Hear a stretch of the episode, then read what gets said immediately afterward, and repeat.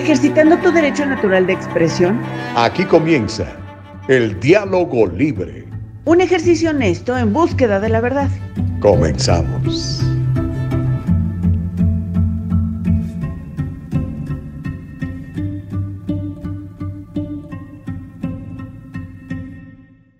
¿Qué? ¿Qué tal? ¿Cómo les va? Muy buenos días. Bendito sea mi Padre que nos da la vida. Oiga, son las 7 de la mañana en punto, es el tiempo del Pacífico de los Estados Unidos. Empezamos un nuevo día, empezamos una nueva semana, empezamos un nuevo mes. Así que como me, comentaba mi productora Nicole Castillo Gustavo, no solamente es una nueva semana, también es un nuevo mes. Así que que tengas un mes lleno de productividad, de bendición, de servicio a los demás, en donde tengas grandes satisfacciones, precisamente porque ha sido útil, hermano, hermana. ¿Cómo la ves? ¿Está bueno? Órale, Julia Dalaví fue la primera en entrar en el Facebook y comentarnos. Mareli Bojorquis fue la primera en entrar y comentarnos en YouTube. Un abrazo para ellos, para ellas para Román Maldonado, que también ya está conectado y comentando. De hecho, hay mucha gente más conectada que de repente como que le da pena comentar. Está bien, no hay problema con que nos vean, con que nos compartan, con que nos comenten, con que propicien el diálogo libre, es más que suficiente. Hoy en el diálogo libre vamos a tener un programazo, pero antes de ir para allá, déjeme nada más compartir, mire, aquí está mi, mi, muro de Facebook, me encuentra como Gustavo Vargas Saucedo en Facebook y en Instagram. Entonces vamos a hacer apachurar el botoncito de abajo que dice share y luego le pongo post y después le pongo a publicar. Y ya, mire, los miles de seguidores que me hacen favor de estar al pendiente de lo que hacemos, ya pueden verme también en mi propia página de Facebook. Usted puede hacer lo mismo si le gusta este programa o si no le gusta, sea para que critiquen al Vargas, para que critiquen a la producción, mira nada más, bueno, compártalo. El asunto es que más oportunidades le podemos dar a la gente cuando son expuestos a información que, créamela, créamelo, muchos de, lo que vamos a platicar el día de hoy no lo va a escuchar en los medios eh, tradicionales porque ellos están ocupados en otras cosas y nosotros estamos ocupados en cosas que usted necesita conocer y que a veces no le dicen como la ven. Obviamente, eh, damos opiniones y demás, pero no cancelamos a los que no piensan como nosotros. Por el contrario, propiciamos el diálogo libre, que creo yo es fundamental. Así que, don Roberto Moreno, muy buenos días, feliz lunes. Don Tavo, Octavio Vargas, dice buenos días, Tocayo, buenos días. Mirta, ¿cómo te va? Muy buenos días, Dios te guarde. Dice feliz primero de agosto. Corina Uriarte está conectada también. Dice buenos días, señor Gustavo, en esta fresca mañana. Eh, pues, ¿dónde estás? Acá no va a estar muy fresco, de hecho ayer estuvo bastante calentito en el sur de California, pero si está fresco donde vives, Corina, disfruta esa frescura matutina. Carlos Madrigal, también muy buenos días y gracias por estar con nosotros. Mire, hay muchas noticias. Vamos a comenzar platicándole de cuestiones económicas, porque ya son seis estados en la Unión Americana, California todavía no, eh, que están adoptando lo que se llama el flat tax. ¿Qué significa flat tax? Ahorita le vamos a explicar. Hay un video muy bueno que, voy a compartir con ustedes en donde nos explican cuál es este impuesto parejo para todos. Es decir, el que gane un millón va a pagar el mismo porcentaje, el que gane 50 mil va a pagar el mismo porcentaje. Obviamente, al final, siempre el que gana más paga más, pero digamos que es el mismo porcentaje. Seis estados lo están haciendo porque quieren recuperarse económicamente rápido de esta recesión y de la inflación galopante que estamos padeciendo.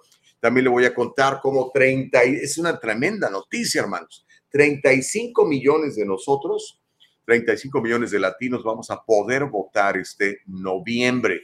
Haga que su voto cuente, no sea como borreguito, nada más porque me dijeron. No, investigue, analice y sobre todo lo que siempre le digo, no se vaya por lo que le dicen, váyase por lo que hacen revise lo que en inglés llaman su track record, su historial, cómo se ha comportado, por qué ha votado, qué causas ha apoyado. Son las mías, entonces voto por ti. Estás lejos de lo que, eh, con lo que yo estoy de acuerdo, entonces no tienes mi voto. ¿Ok? Le voy a contar cómo 35 millones de nosotros podremos votar este noviembre. Otra vez eh, Biden tiene COVID, hombre, dos, eh, dos, vacunas, dos refuerzos, tapabocas, vitaminas y otra vez le pegó el COVID, pero dicen que está bien, ya le voy a contar la historia. Mientras eso sucede, yo no sé si usted sabía, pero Biden se desdice de lo que prometió en su campaña, de hecho, de, lo primero que hizo, de una de las primeras cosas que hizo al tomar el poder, eh, que canceló el avance de la construcción del muro, ese famoso que iniciara Bill Clinton y que estuviera continuando el presidente Trump. Pues bueno, eh, Biden continúa la construcción del muro, no que no, pues ya le voy a contar los datos y le voy a hablar las fechas. Al mismo tiempo y relacionado con esto, la alcaldesa de Washington está pidiendo ayuda porque dice que hay una cantidad muy grande de indocumentados que le están mandando de Texas, que le están mandando de Arizona y que pues no sabe dónde acomodarlos porque se le están acabando los recursos. Vamos a platicar de eso también. Y eh, tengo una historia muy triste que pasó el fin de semana para, para que estemos alertas y le digamos a nuestros hijos, ya sé que los chavos, pues llega el fin de semana y quieren ir al antro, quieren irse de party y todo lo demás. Esta muchacha le fue como en feria, casi la matan. Un par de malandros la asaltaron en, ah, en un estacionamiento en Hollywood, saliendo de un antro. Ya le voy a contar, hay videos muy, muy fuertes al respecto. Y, este, y en una nota, pues no sé si curiosa, pero eh, la congresista Linda Sánchez, ¿se acuerda de ella? Hermana de Loreta Sánchez. En algún tiempo ambas, eh, las dos hermanas, estuvieron en el Congreso. Ya Loreta se retiró, de hecho quiso ser senadora, pero el establishment demócrata no la apoyó. Ellas estaban con el candidato de Barack Obama, que era Kamala Harris, que por cierto hoy es vicepresidente. Pero Linda Sánchez les tira el dedo a los republicanos durante un partido de béisbol. ¿Por qué lo hizo? Bueno, vamos a platicar de eso, ahí está el video. Y también le voy a platicar cómo eh, una concejal de New Jersey atropella a un ciclista. Está el video. Lo atropella y le vale, se va. Se va y ahorita están pidiendo que, que renuncie y ella no quiere renunciar. Y en una nota que va a causar mucha polémica, el Papa Francisco estuvo en Canadá eh, se, reunió con el marxista ese de Trudeau, el primer ministro de Canadá, y ha pedido perdón por lo que él llamó el genocidio de nativos americanos, algo que le causó, este, que, le provocó muchos aplausos durante su discurso. Ya lo vamos a estar platicando. Esto y más cosas que salgan durante estas primeras dos horas que tenemos aquí en el Diálogo Libre. Eh, espero que sea un programazo para ustedes. Lo hacemos con con muchas ganas, con la mejor intención de, traer la información de primerísima mano, ¿ok? Así que comenten, platiquen, no se me queden. Dice Jiménez Cruz, tampoco no voté solo por el apellido, ah, tampoco no vote, ahorita que hablamos de, de los votos, tampoco no voté solo por el apellido, el hecho que sea latino no quiere decir que es bueno. De hecho, le pude dar la lista larga de políticos latinos que en mi opinión son infames, ¿no? Recuerden que la corrupción en muchos latinos políticos la traen en los genes. no, no, tampoco Jiménez Cruz. No, yo creo que todo eso es aprendido, ¿no? Todo eso es aprendido. Ah, y pues sí, a veces es cultural, sobre todo en los países es muy común, ¿no? Como dicen, el que no tranza no avanza, el asunto de la mordida, y eso está terrible, ¿no? Marta Moreno, muy buenos días, bendecido inicio de semana, Martita, para ti también. Buena semana para todos, dice F. Chávez, que la bendición de Dios esté en nuestras vidas. Sí lo está, mi querido Mr. Chávez, sí lo está, así que vamos por todas las canicas, ¿ok? Silvia Morales, muy buenos días, felicidades a toda la audiencia, dice. Ana Bella, ya llegaste, dice, excelente programa, Dios los bendiga siempre, muchas gracias Ana Bella, a ti también. Severino Medel, buenos días, todo el mundo ahora están muy comentadores, qué bueno. Pati González, ¿cómo estás? Buenos días. Ah, bueno, todo el mundo conectado. Vamos a comenzar con la primera historia. Mire, le voy a platicar que esto es interesante porque California no tiene lo que se llama un flat tax, un impuesto parejo. Ellos este, tienen lo que se llama un progressive tax y ahorita lo va a explicar el video. Pero básicamente es un sistema muy sencillo, justo para mí y que no pone excesivos frenos a la creación de riqueza. De lo que se trata es de que creemos, creamos más riqueza para... Cuando tiene usted más dinero, ¿qué hace?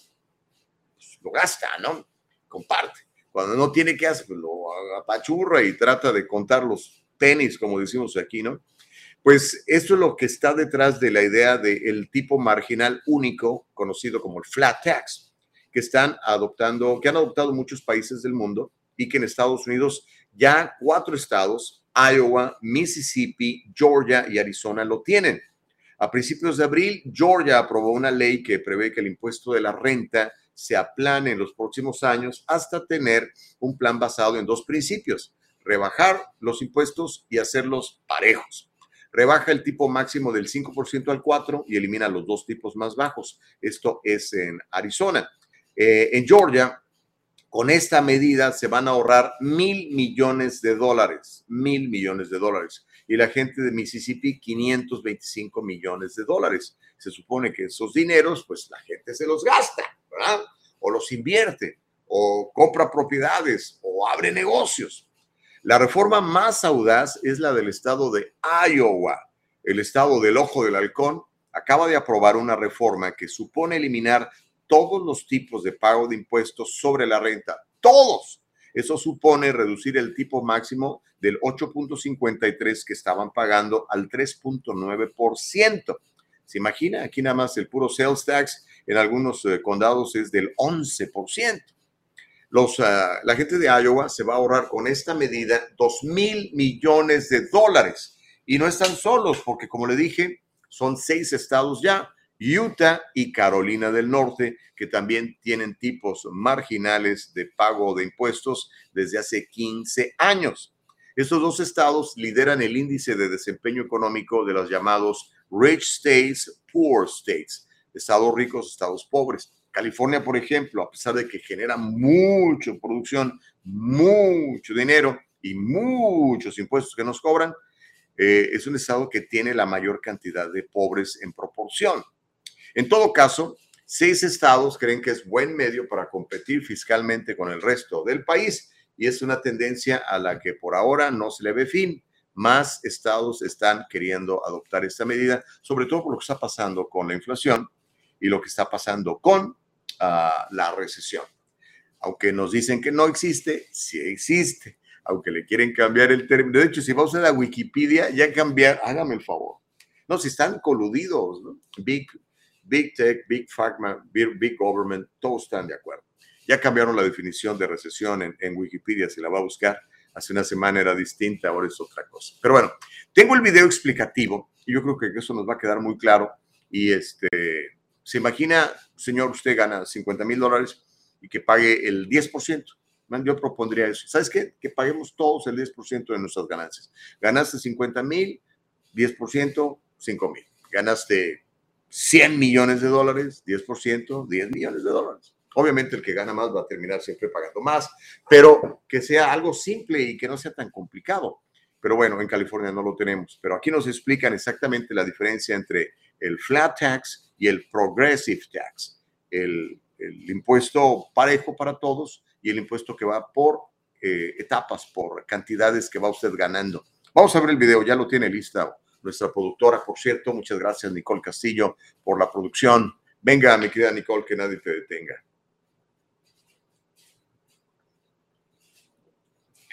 Flat tax. Hey, it's Dan Zimmerman. Welcome to Illustrate to Educate. Don't forget to subscribe for weekly, objective videos on topics that matter. Have you ever wondered which tax system is better? Progressive tax or flat tax? In this video, we'll dive into the debate and look at both sides of the argument. If you're new to the debate, let's catch you up to speed with the difference between progressive tax and flat tax. A progressive tax system has tiered tax rates that charge higher income individuals higher percentages and offer the lowest rates to those with the lowest incomes. Your tax rate, or the percentage of your income that you pay in taxes, is based on what tax bracket or income range you're in. Let's visualize this with a fictional character named Taylor. Let's say Taylor makes 50,000 a year as a graphic designer. Using a simplified tax bracket, Taylor's first 10,000 is taxed at 0%, then the next 20,000 is taxed at 10%, which is $2,000, and the last 20,000 is taxed up to 20%, which equals 4,000. Total taxes for Taylor would be $6,000 and take home would be $44,000. Now let's take a look at flat taxes. A flat tax refers to a tax system where a single tax rate is applied to all levels of income. This means that individuals with a low income are taxed at the same rate as individuals with a high income. Let's go back to our example with Taylor, who earns $50,000 a year, and this time we will use a flat tax instead of a progressive tax. If the flat tax is 15%, then 15% of the entire 50,000 is $7,500. In this system, Taylor gets to keep $42,500 of the $50,000 annually paid. If we were to set the flat tax at 12%, then this would equal $6,000 of taxes, equivalent from our last example with progressive taxes. So, what are the advantages and disadvantages of a progressive tax system? Supporters of a progressive tax system point out that higher salaries enable the wealthy to pay higher taxes, making the system fair because it lessens the tax burden of the poor. Since the poor have the smallest disposable incomes, or money left after taxes, and spend a higher amount of their money on basic necessities such as food and housing, a progressive tax system allows them to keep more of their income. Critics of progressive taxes point out that very few people are extremely wealthy, and the majority of people who have the power to put representatives in the government are in the lower economic category. Thus, the wealthy pay more taxes that fund a large portion of the government, however, their representation is limited in influencing policies and electing officials within the government. Now let's look at the advantages and disadvantages of a flat tax system. Those who support a flat tax system point out the advantage of its simplicity. Everyone pays taxes at the same rate. For example, in the US, the complexity of the progressive tax system costs taxpayers a lot of money to implement it. However, with a flat tax, everyone pays the uniform rate, reducing the cost of its implementation. Flat taxes also do not discourage high earners from earning more or the poor to strive to earn more.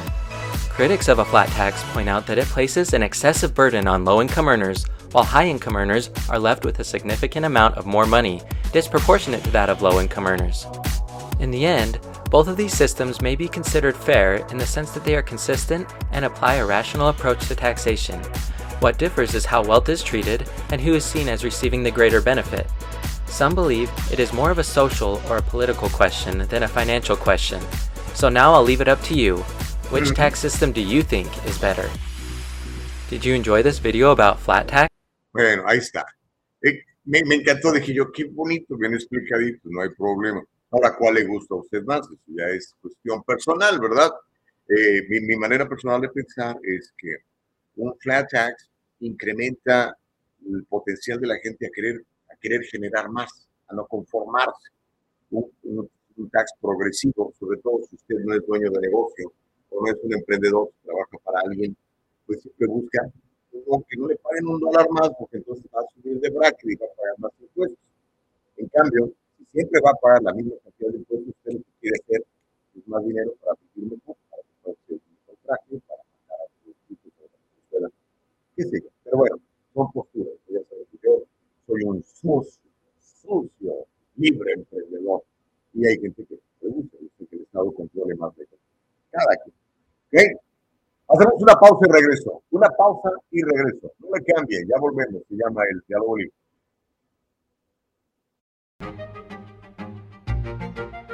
El abogado José Jordán es un inmigrante como muchos de nosotros. Llegó indocumentado y fue aquí donde se hizo residente y se convirtió en ciudadano. Y ahora es presidente y fundador de la firma legal José Jordán y Asociados, donde unido a otros abogados se especializan en casos de inmigración, casos de accidentes y casos penales y criminales.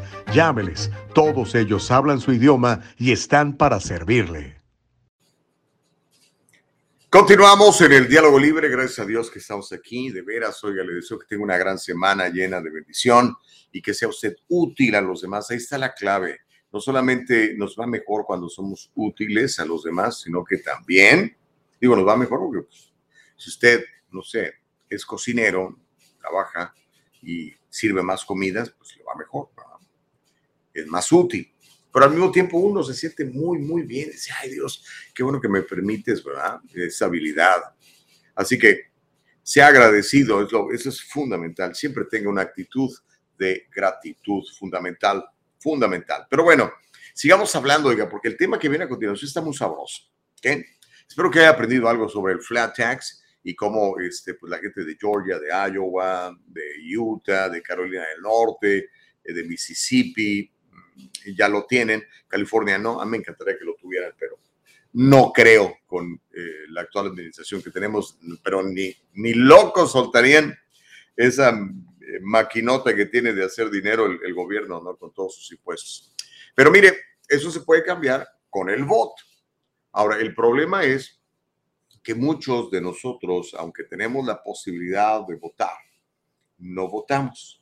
O hay gente que sale a votar nada más cuando hay elecciones nacionales. Graso error, graso error, porque miren, las elecciones nacionales obviamente son importantes, ¿no? Elegir presidente y tal. pero realmente las elecciones para mí más importantes son las elecciones locales, porque lo que haga Biden o lo que haga Trump o lo que haga Obama allá en Washington, a lo mejor me afecta, a lo mejor no.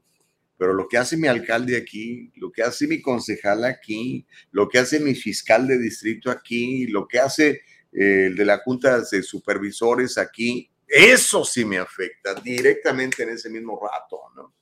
El asunto es que hay 35 millones de latinos que podremos votar este noviembre. 35 millones. Le invito a que vea este video, está muy, muy, muy bueno, porque, atención amigos del establishment demócrata, ya el latino ya no se lo van a comer tan fácil. Si usted quiere que un latino vote por usted, señor demócrata, o y señor republicano, que sobre todo estoy hablando de los demócratas, porque se acostumbraron a tener el voto latino nada más porque si eres latino, tienes que ser demócrata, ¿no? Como decía Biden cuando entrevistó, cuando lo entrevistó aquel periodista negro, ¿no? Que le dijo, si no votas por mí, no eres lo suficientemente negro.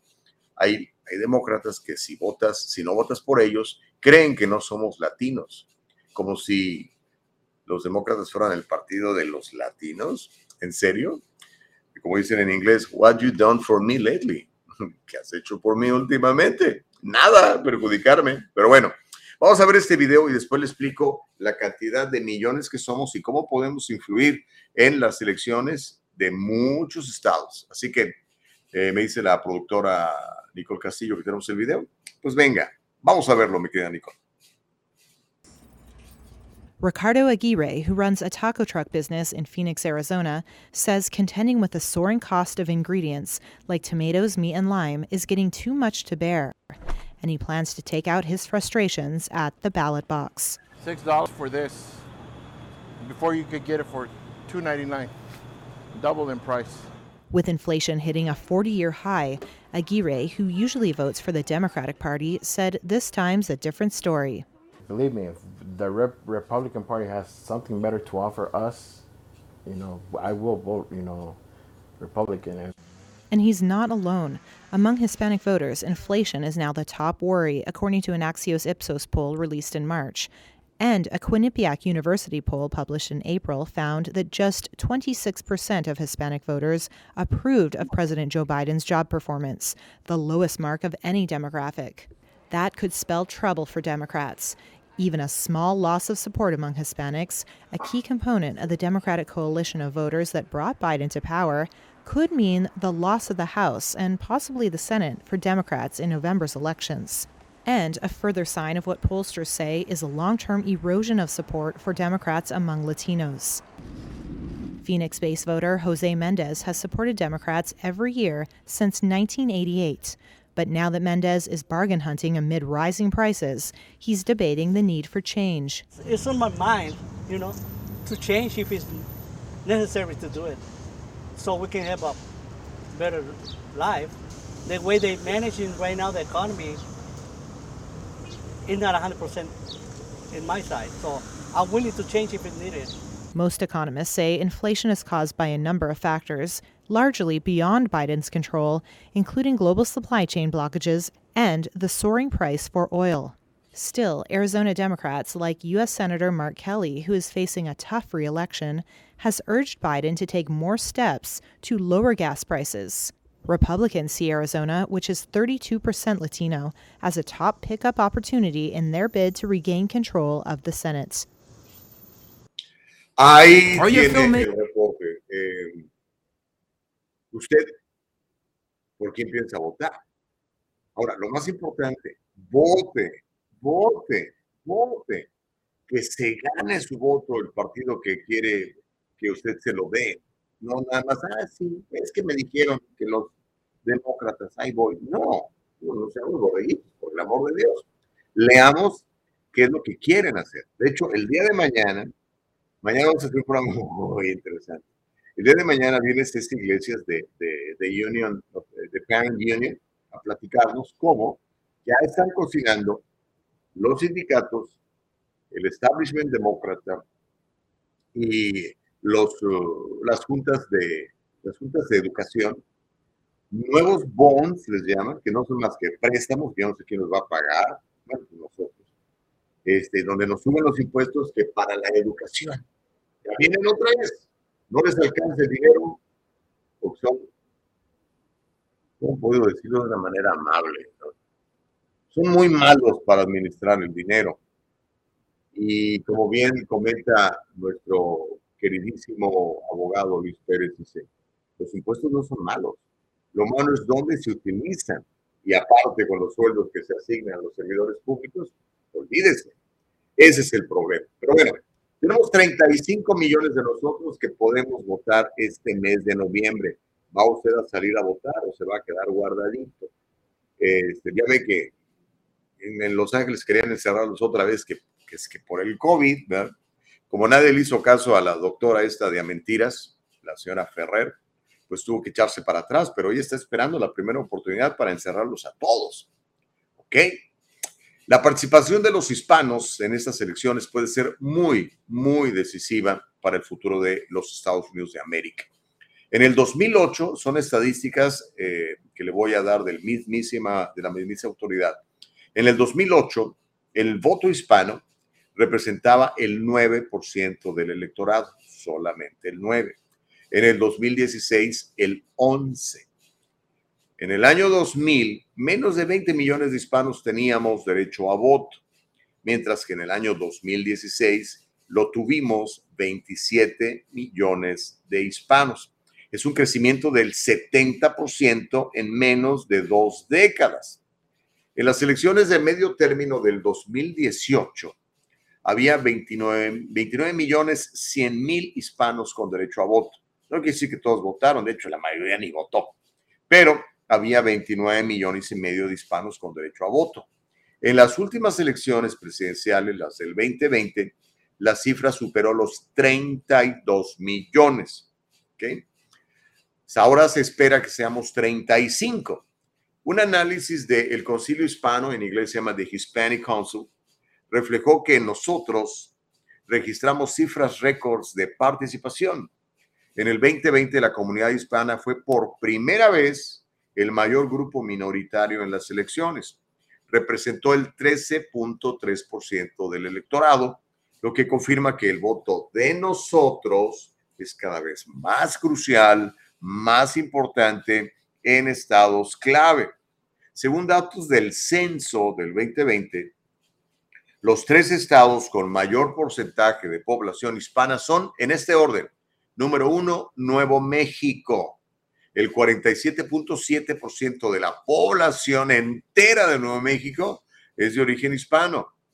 California, 39.4%, ¿ok? 39.4%. Y Texas prácticamente igual, 39.3%. Son los tres estados en donde más latinos hay. Ahora le voy a dar otro dato también del censo los tres estados en donde más creció la población hispana y que van a empezar a afectar los resultados de las elecciones si participan, si votan. Si no votan, no, no sirve para nada. Fíjese bien, entre el 2010 y el 2020, los tres estados que más población hispana vieron crecer fueron North Dakota, Dakota del Norte, ¿Sabe en cuánto creció la población hispana ahí? En un 148%. Le sigue Dakota del Sur, sus vecinos de la parte de abajo, donde ahí la población hispana creció en un 75.1%. Y número tres, el estado de Vermont, el estado de, de, ¿cómo se llama el señor este zurdo? La gente votó por, por él aquí en las primarias de California, Bernie Sanders, Vermont. 68.4%. ¿Cómo la ve? Ahora, por favor, se lo suplico de la manera más encarecida. No vote automáticamente por, por un partido nada más porque tradicionalmente le han dicho. Revise, vea cuáles son los valores de ese señor. Si usted tiene los mismos valores de ese señor o esa señora, vote por ella o por él. Pero no nada más porque se pida Pérez, Rodríguez, Vargas. ¿Ha habido algún candidato Vargas? No sé. Siempre revisen Mire, la Biblia es muy sabia. A mí me encanta la sabiduría de la Biblia. Creo que es la máxima sabiduría que hay. Dice que por nuestros frutos vamos a ser conocidos. No dice por sus palabras los conoceréis, ¿no? Dice por sus frutos los conoceréis. Entonces usted ve los frutos que tiene cierto político, cierta mujer en la política, y dice, bueno, esos frutos me gustan, yo quiero eso aquí, en mi casa, en mi comunidad, en, en mi distrito escolar, en mi condado, entonces voy a votar por eso. Pero si no lo quieres, pues vota por otro u otra que tenga los valores, las aspiraciones que tú tienes. Que no te coman el coco tan fácil, hermanos, por favor. Pancho Ramírez ya está comentando, dice, muy buenos días, dice, si quieren vivir como los residentes de Mississippi, Georgia, Oklahoma y esos estados dependientes de los estados ricos como Nueva York, California, voten republicano, estados que viven del welfare. Francisco Ramírez, es tu opinión. Me gustaría, este, si tienes datos para aportarlos, para poder enriquecernos todos. Dice Denis Torres, la gente no tiene voz, solo vota en contra del que les cae mal o lo que ve en Mentivisión. Pues sí, acuérdense, los medios de comunicación siempre van a estar al servicio del que les paga. No debiera ser así. No era así hace 40, 50 años. Hoy así es. Lo vemos todos los días. ¿ok? Este, ahora los noticiarios son patrocinados por, por firmas farmacéuticas, por ejemplo, ¿no? O por, eh, eh, ¿cómo se llama? Este, comités de acciones políticas. Y yo no sé si usted sabía, hay una estadística ahí, creo que la, publicó el mismísimo New York Times, que es un periódico de izquierda. Ah, en los medios de comunicación, nueve de cada diez comunicadores se identifica como progresista o de izquierda. Imagínense. Yo era el only lonely ahí en la otra, en la otra changarra, imagínense. la gente no tiene voz, solo vota en contra. Bueno, ya lo leí, gracias, Denis. F. Chávez dice, si Dios nos requiere un mínimo del 10%, estamos hablando del 10, no señor Chávez, ¿quién es el gobierno para robarnos el 35%?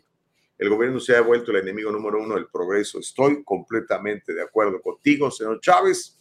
El gobierno no trabaja, el gobierno solo quiere poder y la manera de tener poder es teniendo nuestro dinero. Pero, pues ya ve, seguimos eligiendo a los que quieren más de nuestro dinero. Prepárese, California viene para aumentar más impuestos si usted vive en California.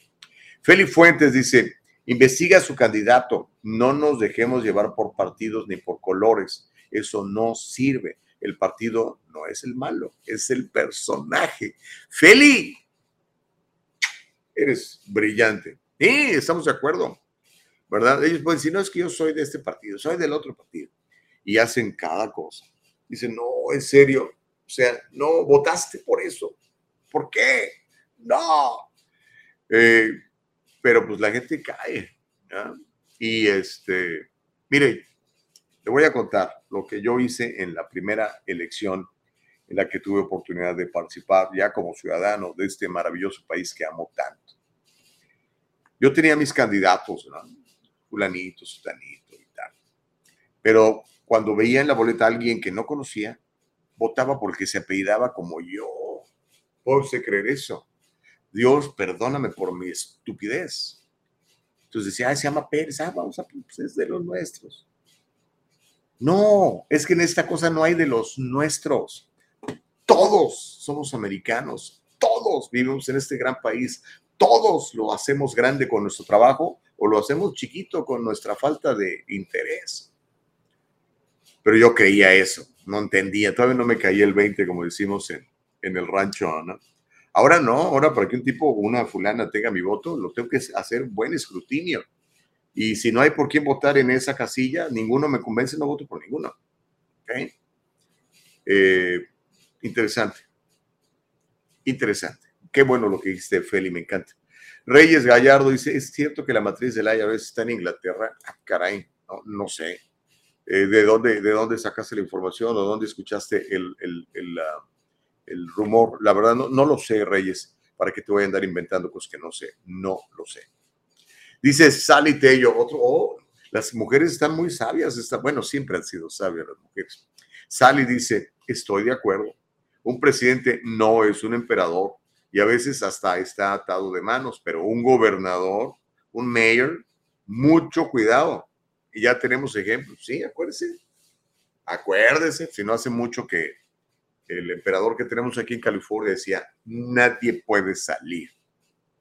Más yo con mis cuates a The French Laundry y, algo, y esa fue la que lo, lo agarramos en video, ¿verdad? ¿Cuántas pachangas más no habrá ido con su séquito de, con su corte, ¿verdad? Porque es un emperador y su corte, que le aplaude todo. Ay, qué guapo está usted, qué bonitos dientes, señor gobernador, qué lindo pelo, usted es el mejor. Ya me imagino la bola de lambiscones ahí, ¿no? Eh, y él siempre diciendo, hagan esto, y él no lo hacía. Póngase la mascarilla, y él no se la ponía. No vaya, y él va. Eh, sus hijos encerrados en la, en la, ahí en la computadora, en un closet, todos ahí amontonados, y sus hijos recibiendo clases presenciales. Ah, por ejemplo, el señor, ahí están los frutos, ahí están los frutos, y ahora quiere ser presidente del país. En fin, ahí está la información. Somos 35 millones de nosotros. ¿Qué vamos a hacer con toda esa cantidad de votos? ¿Se la vamos a regalar a alguien o vamos a hacer que se lo ganen? A ver, ¿qué planes tienes? ¿Qué planeas hacer? Pero estoy viendo tus resultados. Estás diciendo que estás en favor de la pequeña empresa y estoy viendo que has votado por más impuestos para los pequeños propietarios. ¿Por qué?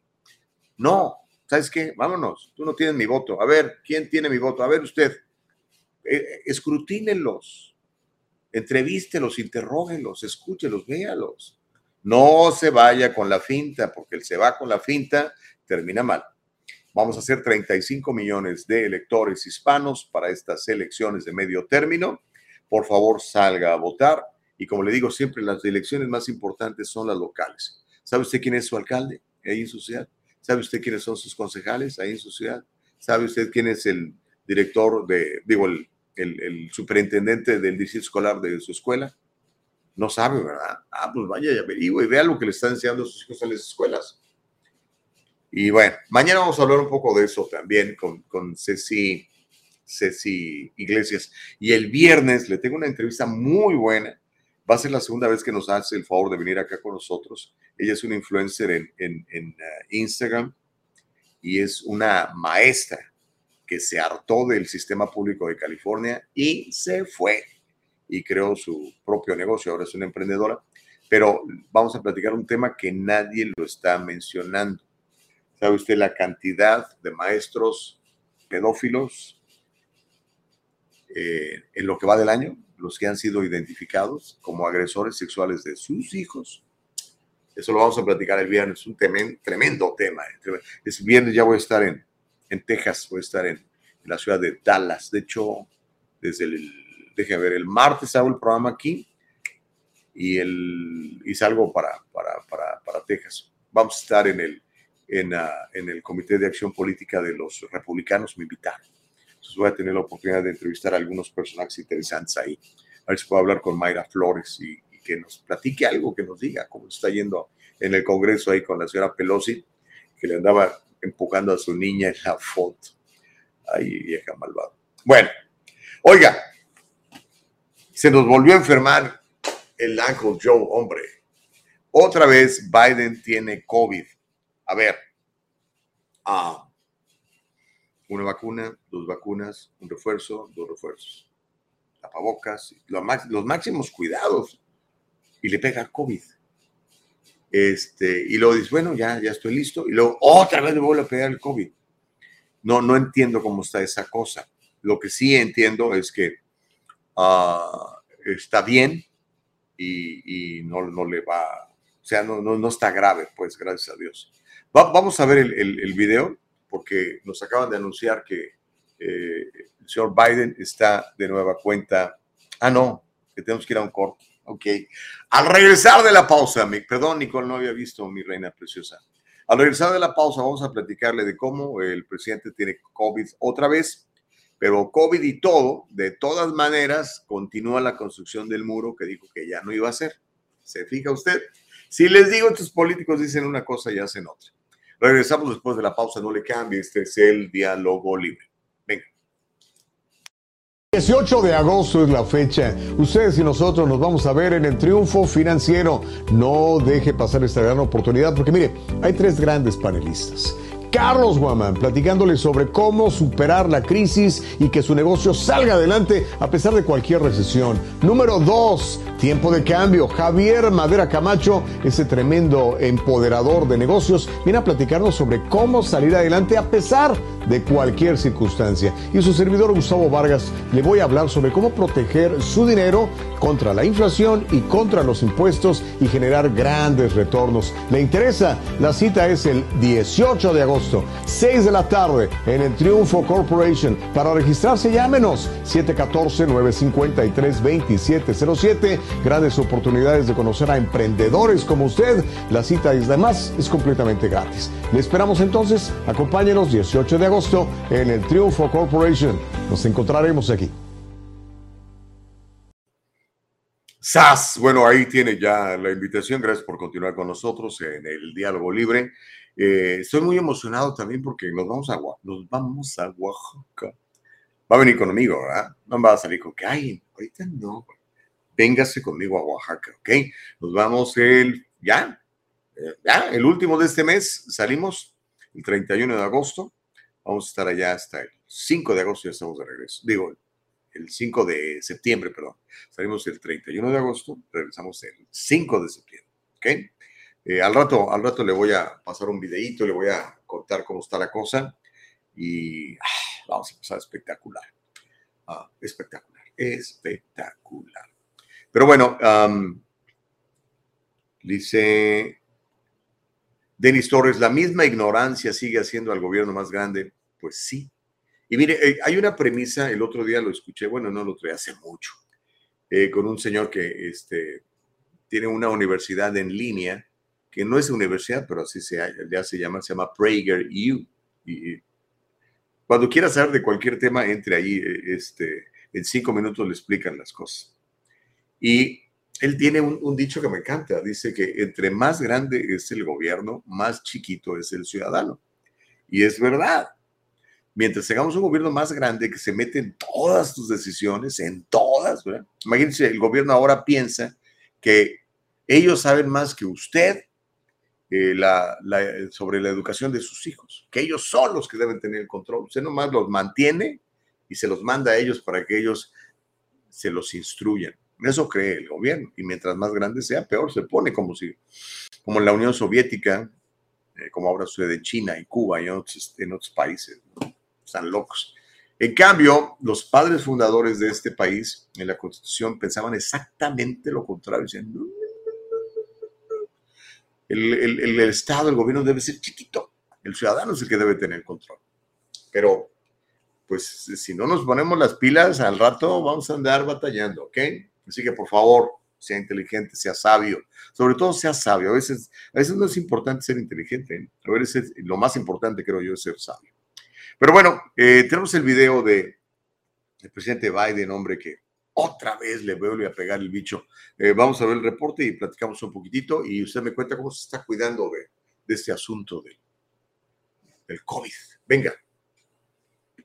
President Biden is back in isolation after testing positive for COVID again. The White House says the president has a rare case of rebound COVID following treatment with the antiviral drug Paxlovid. The president tested negative several times Tuesday evening through yesterday morning. He tweeted today saying he has no symptoms and is still working and will be back on the road soon. According to the CDC guidelines, he must re isolate now for at least five days. Así que está aislándose por cinco días más eh, el Uncle Joe porque le pegó, a, le pegó el bicho de nuevo. Entonces, dio positivo por COVID. Eh, nos habían dicho que ya estaba curado, ¿se acuerdan? Este, con este medicamento que se llama Paxlovid. Eso lo contó en su cuenta de Twitter. Pues bueno, Biden ha comunicado que al volver a dar positivo, pues va a estar apartado por unos días más de la vida pública, aunque dice que va a seguir trabajando. El médico personal del presidente se llama Kevin O'Connor, dijo que Biden no ha tenido un resurgimiento de los síntomas, aunque por precaución estará en aislamiento en la Casa Blanca. mire, desde que apareció el bicho este, mucha gente se ha contagiado. Algunos este, se han puesto realmente enfermos y bueno, como bien sabemos, eh, como un millón de personas, pero ¿no? este, falleció. Aunque también eso está en discusión porque hay gente que no falleció de COVID, pero al morir tenía COVID, entonces lo contaron como muerto por COVID. Todavía esas estadísticas están por, por confirmarse, analizarse y, este, y dar los números correctos, pero ¿por qué la gente agarra el COVID? Dicen que es airborne, ¿no? que anda en el aire y que de ahí te pega. No lo sé, oiga, no lo sé. Eh, yo he estado con gente que, este, se ha contagiado y me dicen, oye, fíjate que me, me contagié. Ay, caray, pues cómo lo siento. Este, pero a mí no me ha dado la cosa esa. Entonces, no sé, no sé a qué se deba. Eh, y mire, yo soy un tipo que me la paso en la calle viendo clientes, recibiendo gente en mi oficina. Usted ve los eventos que hacemos donde llegan cientos de personas. no sé a qué se deba, no sé a qué se deba, pero espero si algún día me da, pues no me pase nada, ¿verdad? como a todos los que yo conozco que no les ha pasado nada. Pero a pesar de esto, este, y ya ve que dijo el señor Biden que va a seguir trabajando desde la Casa Blanca, pues bueno, yo no sé si usted sabía, pero le voy a contar, este, siguen construyendo el muro. ¿Se acuerda que dijo que, que no, que nada de muros y que Trump era un racista y que quién sabe qué? Bueno, Biden aprobó la ampliación del muro fronterizo con México.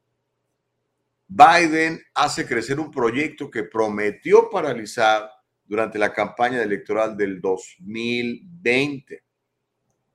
Tenemos el video, es un informe desde Miami y ah, donde nos dicen cómo Biden autoriza continuar la construcción del muro fronterizo, concretamente en Arizona. ¿Cómo la ve? Pues no que no. A ver, vamos a ver el video, porque necesitamos las, pruebas, las evidencias, para platicar un poquitito de esto. ¿Le parece? Venga entonces, mi querida Nicole Castillo, que nadie absolutamente nos detenga. La fuente de France, de, France 24. Imagínense, desde Francia nos llega el reporte porque aquí no lo pasan. Venga, pues sí, efectivamente, eh, la Casa Blanca ha ordenado completar parte del muro fronterizo entre Estados Unidos y México y se trata del sector Yuma, ya que el gobierno norteamericano considera que por ese lugar ha habido una gran afluencia de migrantes en los últimos tiempos. De hecho, el presidente Joe Biden, tanto en la campaña electoral como cuando llegó a la presidencia de Estados Unidos, se comprometió a paralizar todos los proyectos que se habían llevado a cabo por parte de su antecesor Donald Trump. Sin embargo, ahora el Departamento de Seguridad Nacional asegura que eh, hay un problema de seguridad fronteriza y es que muchos de estos migrantes pueden eh, resbalar o incluso ahogarse a su paso por el río Colorado. Hay que tener en cuenta que en los últimos, entre enero y junio, se llevaron a cabo 160.000 detenciones, lo que supone pues cuatro veces más que en el periodo, que en el mismo periodo del año anterior. Eh, muchos de estos migrantes lo que hacen es llegar a la ciudad mexicana de Algodones y de ahí pues eh, pasar prácticamente con cierta facilidad hasta Estados Unidos para ser detenidos por la patrulla fronteriza. Muchos de estos migrantes son, por cierto, venezolanos y colombianos eh, que pues eh, llegan hasta la ciudad mexicana de Mexicali en avión y luego toman un taxi hasta eh, la frontera de Estados Unidos. Ahí tiene usted entonces la información. Sí sabían, ¿no? No, claro que no sabía, pues ¿quién se lo iba a decir? Este, no va de acuerdo a la narrativa que, que nos quieren vender, ¿verdad? Lo que nos dice el Big Tech. Pero Biden aprobó la ampliación del muro fronterizo con México. El presidente entonces hace crecer un proyecto que había prometido paralizar durante la campaña del año 2020. Bajo el mandato de Donald Trump se hablaba de el muro racista, ¿lo recuerda usted? Ahora esta barrera de contención de la inmigración ilegal es vista como un elemento de seguridad. El gobierno ha autorizado completar el muro en una zona abierta en Yuma, Arizona, como bien nos decía la televisión francesa, cerca de la presa de Morelos, que se ha convertido en uno de los lugares de mayor actividad para el cruce de indocumentados. El Departamento de Seguridad Nacional señala en un comunicado que este refuerzo va a dar mayor protección a los inmigrantes ante el riesgo de ahogamiento o lesiones por caídas al caminar a través de un sector poco profundo del río Colorado. El secretario de Seguridad Nacional, el cubano Alejandro Mayorkas, ha autorizado la ampliación del muro, reflejando las prioridades del gobierno de desplegar fronterizas eh, modernas, de, de, desplegar, perdón, medidas fronterizas que sean modernas y efectivas, y también mejorar la seguridad a lo largo de la frontera del suroeste. Estoy citando textualmente al señor Mayorkas, de acuerdo a lo que dijo en su comunicado. Lo que antes era un gasto innecesario y racista, ahora se convierte en una prioridad para la seguridad le digo, dicen una cosa y hacen otra estos políticos. Pero bueno, lo que sí es que hay, hay una crisis en la frontera. Uh, no la están eh, solucionando. De hecho, creo yo, como que no les como que les valiera, como que no les importara. El asunto es que esto ya está este, afectando incluso a, los mismos eh, gobiernos demócratas. Ahorita le voy a platicar lo que, lo que dice la alcaldesa de, de Washington, D.C., está quejando de, de, todo esto. Pero déjeme leer algunos comentarios, ya sabe que este es el diálogo libre, me interesa mucho que usted participe. O oh, por cierto, ¿se acuerda que dijo este Homero que hoy iba a estar? Que quería este, platicar con nosotros, que iba a poner su cámara y todo. Homero, mándanos el hashtag el diálogo libre y con mucho gusto. Pero hasta ahorita no lo veo comentando. Carlos Nieto dice, saludos Gustavo y a todos los de su equipo. Qué amable, muchas gracias Carlos. Dice, buenos días a todos, que sean buenísimos, de veras es mi, mi mejor deseo y es el deseo del corazón de Dios. ¿eh? Pero acuérdense que Dios quiere lo mejor para nosotros, pero nosotros tenemos que ser colaboradores con Él. Si nosotros no queremos, pues no, no va a pasar. Tenemos que ser intencionales, de veras. No importa en qué situación se encuentre, si yo le contara cada, cada testimonio, cada gente que he conocido que me impacta, que digo, wow, no manches, en serio, sí. Y salen adelante, salen adelante. Tengo un amigo socio en el asunto de, de los seguros de vida que era, era indigente y era adicto a las drogas. Se limpió, por gracia de Dios, y ahora es profesional en esto. Si se puede y como esos ejemplos, estoy seguro usted conocerá bastantes. Pero no tenemos que perder de vista eso, ¿no? Seamos intencionales en lo que queremos. Y si hay que hacer la llamada, hay que llamar. Si hay que tocar la puerta, hay que tocar. Si hay que aprender algo, hay que aprender. Nadie nacimos enseñados. ¿Ok? Bueno, Francisco Ramírez dice, ¿cómo que no le dijo Trump a sus focas que él sí había terminado el muro? Solo le faltó decir que también México lo pagó para alborotar a las focas, dice Francisco Ramírez. Eh, mm, no lo sé. Si lo dijo, si lo dijo, mintió. Ahora, lo que sí dijo Biden, y lo acabo de comprobar, porque es de lo que se trata, Francisco, eh, no, no sentimientos, sino hechos. Y me gusta recordar mucho este, este, esta frase, ¿no? Feelings aren't facts. Feelings are not facts. El que uno sienta algo no quiere decir que sea real. ¿okay? Los hechos son, son los reales. Y la realidad es que Biden dijo que no y ahora, y ahora dice que sí, aunque no lo está publicitando porque no quiere que le digan, oye, pero tú dijiste hace dos años. ¿Me entiendes? Son políticos. Creo yo que muchos de ellos, la gran mayoría de los políticos, son una partida de mentirosos. Mike Suárez dice, ¿no será que usted es un alacrán? Ja, ja, ja, saludos campeón. Oh, creo que por, por lo, del, Que a los alacranes no les da el COVID. Ya ve que decían que, que el perro tenía COVID, y que el león tenía COVID, y que el tigre, el zoológico tenía COVID. No sé. Uh, dice Salitello, positivo pero sin síntomas, o sea, asintomático. Dice, pretexto perfecto para espantar y cerrar a todos. Esa es otra onda que nunca entendí. ¿Cómo puedes tener una enfermedad de la cual no tienes síntomas? sea, cuando yo tengo un catarro, pues tengo catarro, estornudo, a lo mejor tengo fiebre. Cuando tengo, no sé, problemas estomacales, me duele la barriga. Pero bueno, no sé, está muy nueva la cosa, la siguen investigando, ¿no? Al rato, este, pues van a aparecer todas las, las realidades. Ahorita, pues sigue habiendo mucha especulación, ¿no? Ya vi que estaba leyendo que aprobaron estas vacunas para los bebés y sabe que nadie se las está poniendo a sus bebés, ni las mismas personas que se, inyectaron ellos. Dicen, no, espera, mi bebé no. No. este, no le está funcionando la, el asunto para los bebés, para los niños más chiquitos. Robert Martínez dice, debe ser que ya están en plan para sacarlo de aquí. Ah, se refiere a Biden. ¿Tú crees que los demócratas quieren sacar a Biden? No creo que se atrevan. Dice Robert Martínez, dice, debe ser que ya están en plan para sacarlo. De aquí en adelante no estará en condiciones de ser presidente, lo sacan y reorganizarse para las elecciones. Pero el asunto es que tampoco quieren a Kamala, ¿no? La popularidad de Kamala Harris está por el piso. ¿Se imagina Kamala Harris presidente? ¡Ah, Dios nos libre! No, no, no, no, no. Y fíjese que cuando, cuando yo conocí a Kamala Harris, ella estaba postulándose para fiscal de California. Y le escuché hablar y me pareció una mujer inteligente. Pero era que estaba leyendo un, un, este, un teleprompter. Una cosa es leer lo que te ponen ahí, lo que te escriben. Y si lo sabes leer bien, este, hay gente muy hábil para leer teleprompters pero cuando te lo quitan y tienes que improvisar y tienes que sacar de acá, ahí donde se, donde se ve quién es quién y quién no es quién. Y usted lo puede ver en los comunicadores. Cuando leen las noticias, pues, si son buenos lectores, lo van a leer bien.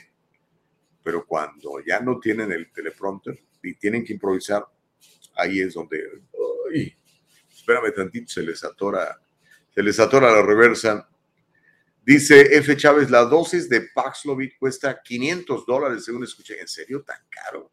¡Wow, qué ratas! Bueno, uh, pero pues, es el presidente, tenemos que darle, no, que no. Imagínate, el líder del mundo libre. Dice Denis Torres, hay que opinar la verdad. El gobierno de los liberales es el que nos sigue perjudicando, pero la ignorancia sigue votando por ellos, dice Denis Torres. Puede ser. La misma ignorancia sigue siendo el gobierno más grande. La gente no tiene voz, solo vota en contra del que les cae mal. Órale, pues. Pues ahí están sus puntos de vista. ¿Cuál es el suyo? Déjenoslo saber. Bien importante, porque ¿sabe qué? El programa se llama el diálogo libre y si no hay diálogo libre no hay nada. Recuerde que la primera enmienda de los Estados Unidos nos permite opinar sin temor a que nos corran de nuestro trabajo o que nos manden al hijo al de, de regreso de la escuela. Eh, usted manifiéstese, manifiéstese. Sigo de manera este, ordenada, no, no haga lo de Black Lives Matter que van a, robar y a saquear y a quemar tiendas. No, eso no está bien.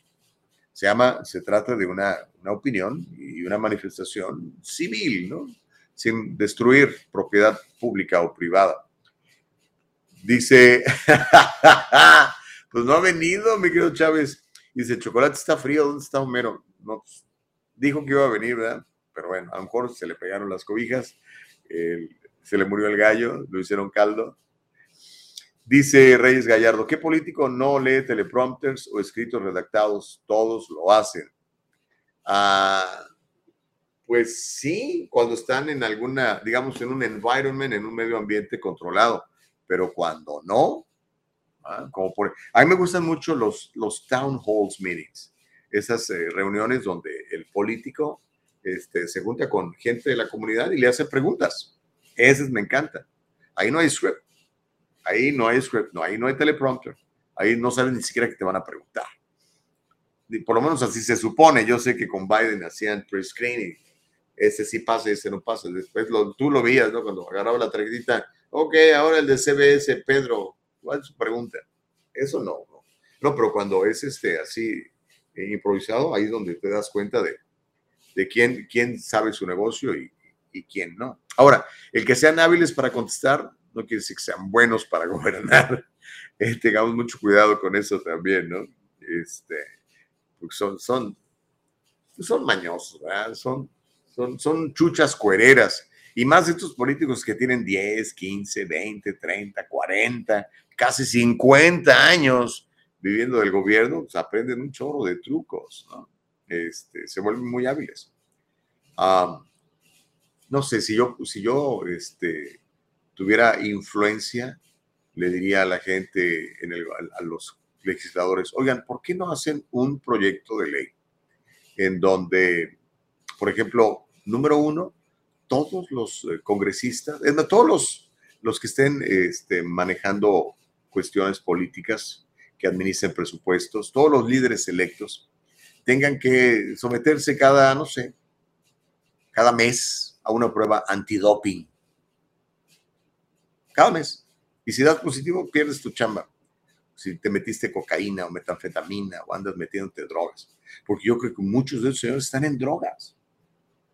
Y yo creo que otro requisito para ser este, político debería ser haber administrado con éxito alguna empresa, aunque sea chiquita, aunque sea una carnicería, aunque sea un supermercado, aunque sea tu propio negocio.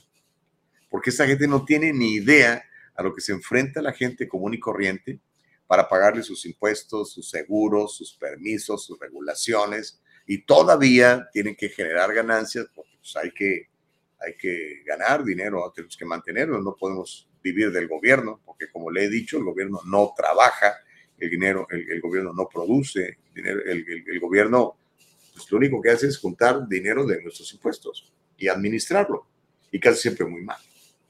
Son las 8 en punto. Vamos a hacer la pausa. Espéreme tantito. Voy a leer más sus mensajes, ¿eh?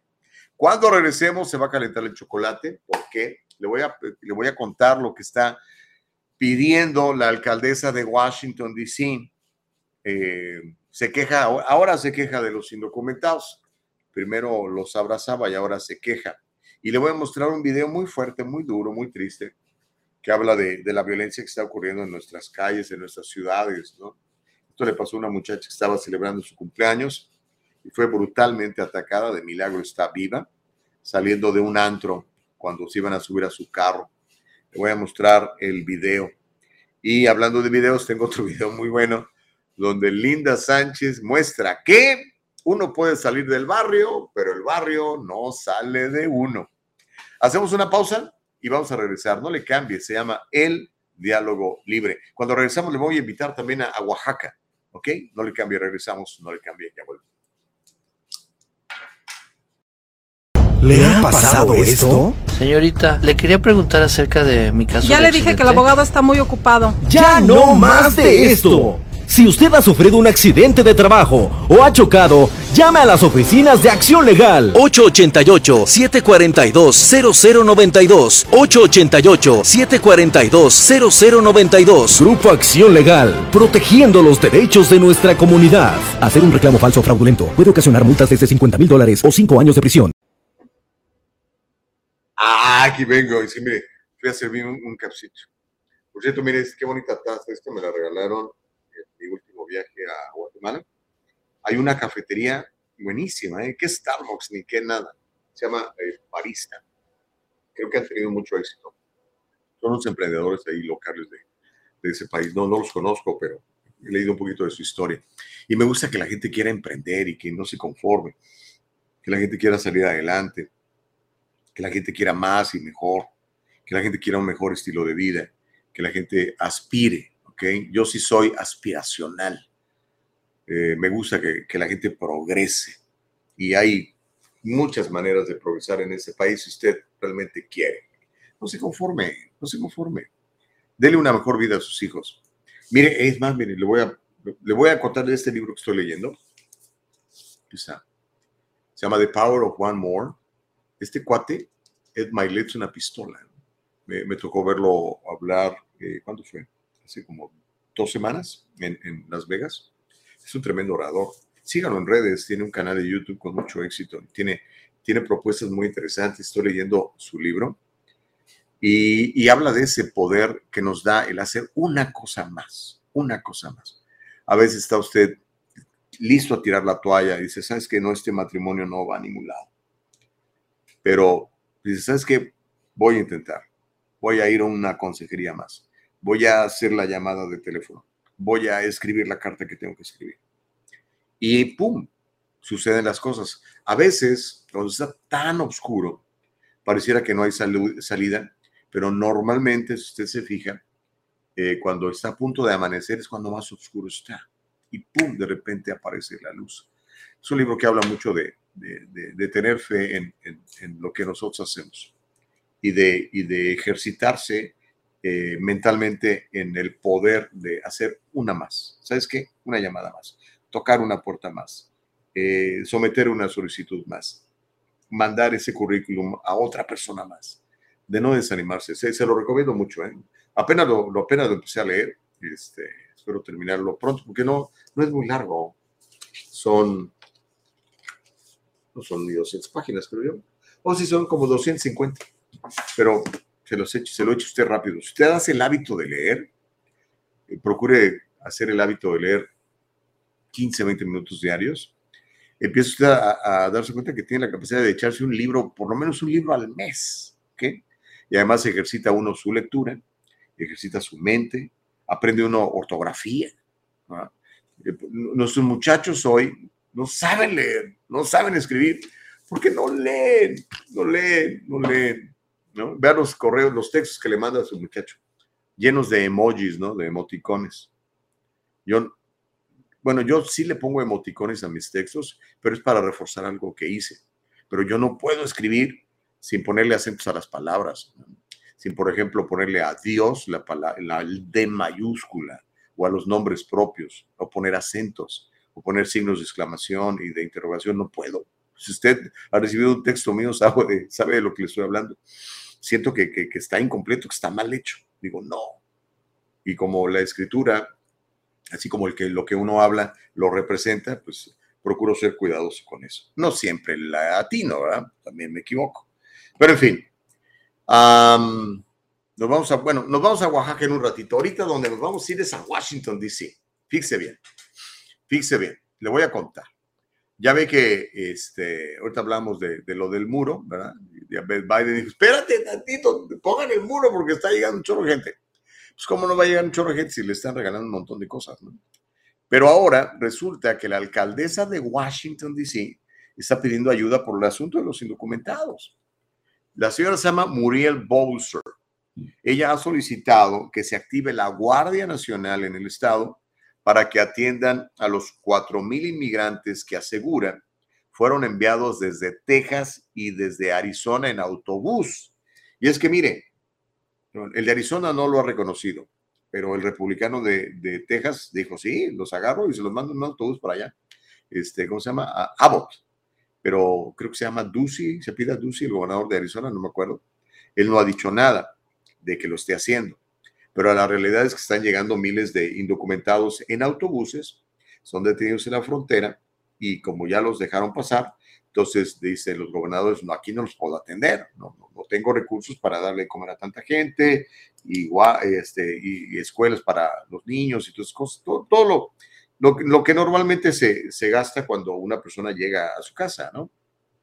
Eh, entonces los ponen en autobús y los mandan para, para Washington, D.C y ahora se está quejando la, la, alcaldesa. Ahorita le cuento la historia completa. Tenemos el video, vamos a ver el video de lo que dice la, la alcaldesa de Washington, D.C. y después vamos a ver qué se puede hacer con esto. Es un gran problema y, no es justo que les esté pasando, no es justo para nadie, ni para los que llegan, ni para los que están aquí, ni para nadie. Pero obviamente hay responsables de todo esto, ¿no? Vamos a, ver la, ¿tenemos el reporte? Sí, ahí lo tenemos. Aquí está la alcaldesa de la capital del país de Washington, D.C. Venga. Al llamar como operaciones abominables al envío masivo de indocumentados desde Texas y Arizona hasta Washington, la alcaldesa Muriel Bowser solicitó a la Casa Blanca y al Departamento de Defensa desplegar 150 efectivos de la Guardia Nacional. Mientras espera la respuesta de la Casa Blanca la próxima semana, hay reacciones encontradas sobre la petición de Bowser ha surgido una solicitud para que el Distrito de Columbia destine presupuesto específicamente para esta población. El Consejo de DC y la comunidad le piden que use el superávit presupuestario de 500 millones de dólares del año fiscal 2022 para apoyar a los inmigrantes que son transportados aquí. Organizaciones como Carecen, una de las pocas que han recibido a los migrantes desde abril, consideran que no hay una crisis en Washington, pero concuerdan con Bowser en la necesidad de requerir una respuesta regional. En realidad creo que es una exageración.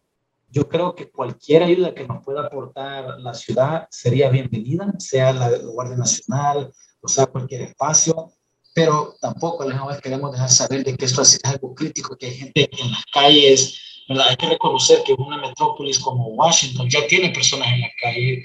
Hasta la fecha, más de 4.000 migrantes indocumentados han arribado a Washington procedentes de Texas y Arizona. Algunos prosiguen su viaje hasta un destino final y otros permanecen en busca de refugios que ya alcanzaron su máxima capacidad.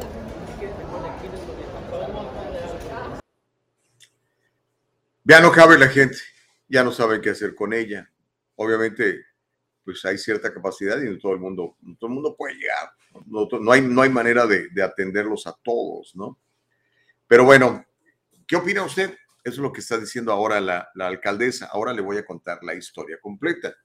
Porque Muriel Bowser, quien es la alcaldesa de Washington, D.C., está solicitando que se active la Guardia Nacional para que puedan atender a estos 4.000 inmigrantes que ella calcula y que llegaron y que fueron enviados presuntamente por los, gobernadores de Texas y de Arizona en autobús.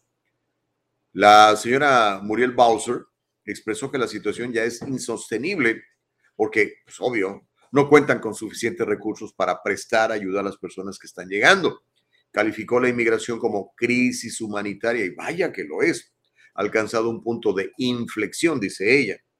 Bowser ahora está pidiendo la ayuda de la Guardia Nacional mediante una carta que le mandó al secretario de la Defensa, el general Lloyd Austin, y también envió una solicitud a los asesores de la Casa Blanca en la que expresa que la crisis migratoria, estoy citando textualmente, la crisis migratoria que enfrenta Washington y el país a través del cruel juego político de los gobernadores de Texas y Arizona, debe ser tratada a nivel federal. Hace unos días, el alcalde de Nueva York, Eric Adams, afirmó en un comunicado que los inmigrantes se están convirtiendo en, voy a citar textualmente, una verdadera carga para la ciudad. El funcionario demócrata, el alcalde de Nueva York, enfatizó que actualmente se está experimentando un notable aumento del número de solicitudes de asilos que llegan de América Latina y de otras regiones, motivo por el cual está pidiendo al gobierno federal fondos para atender la situación.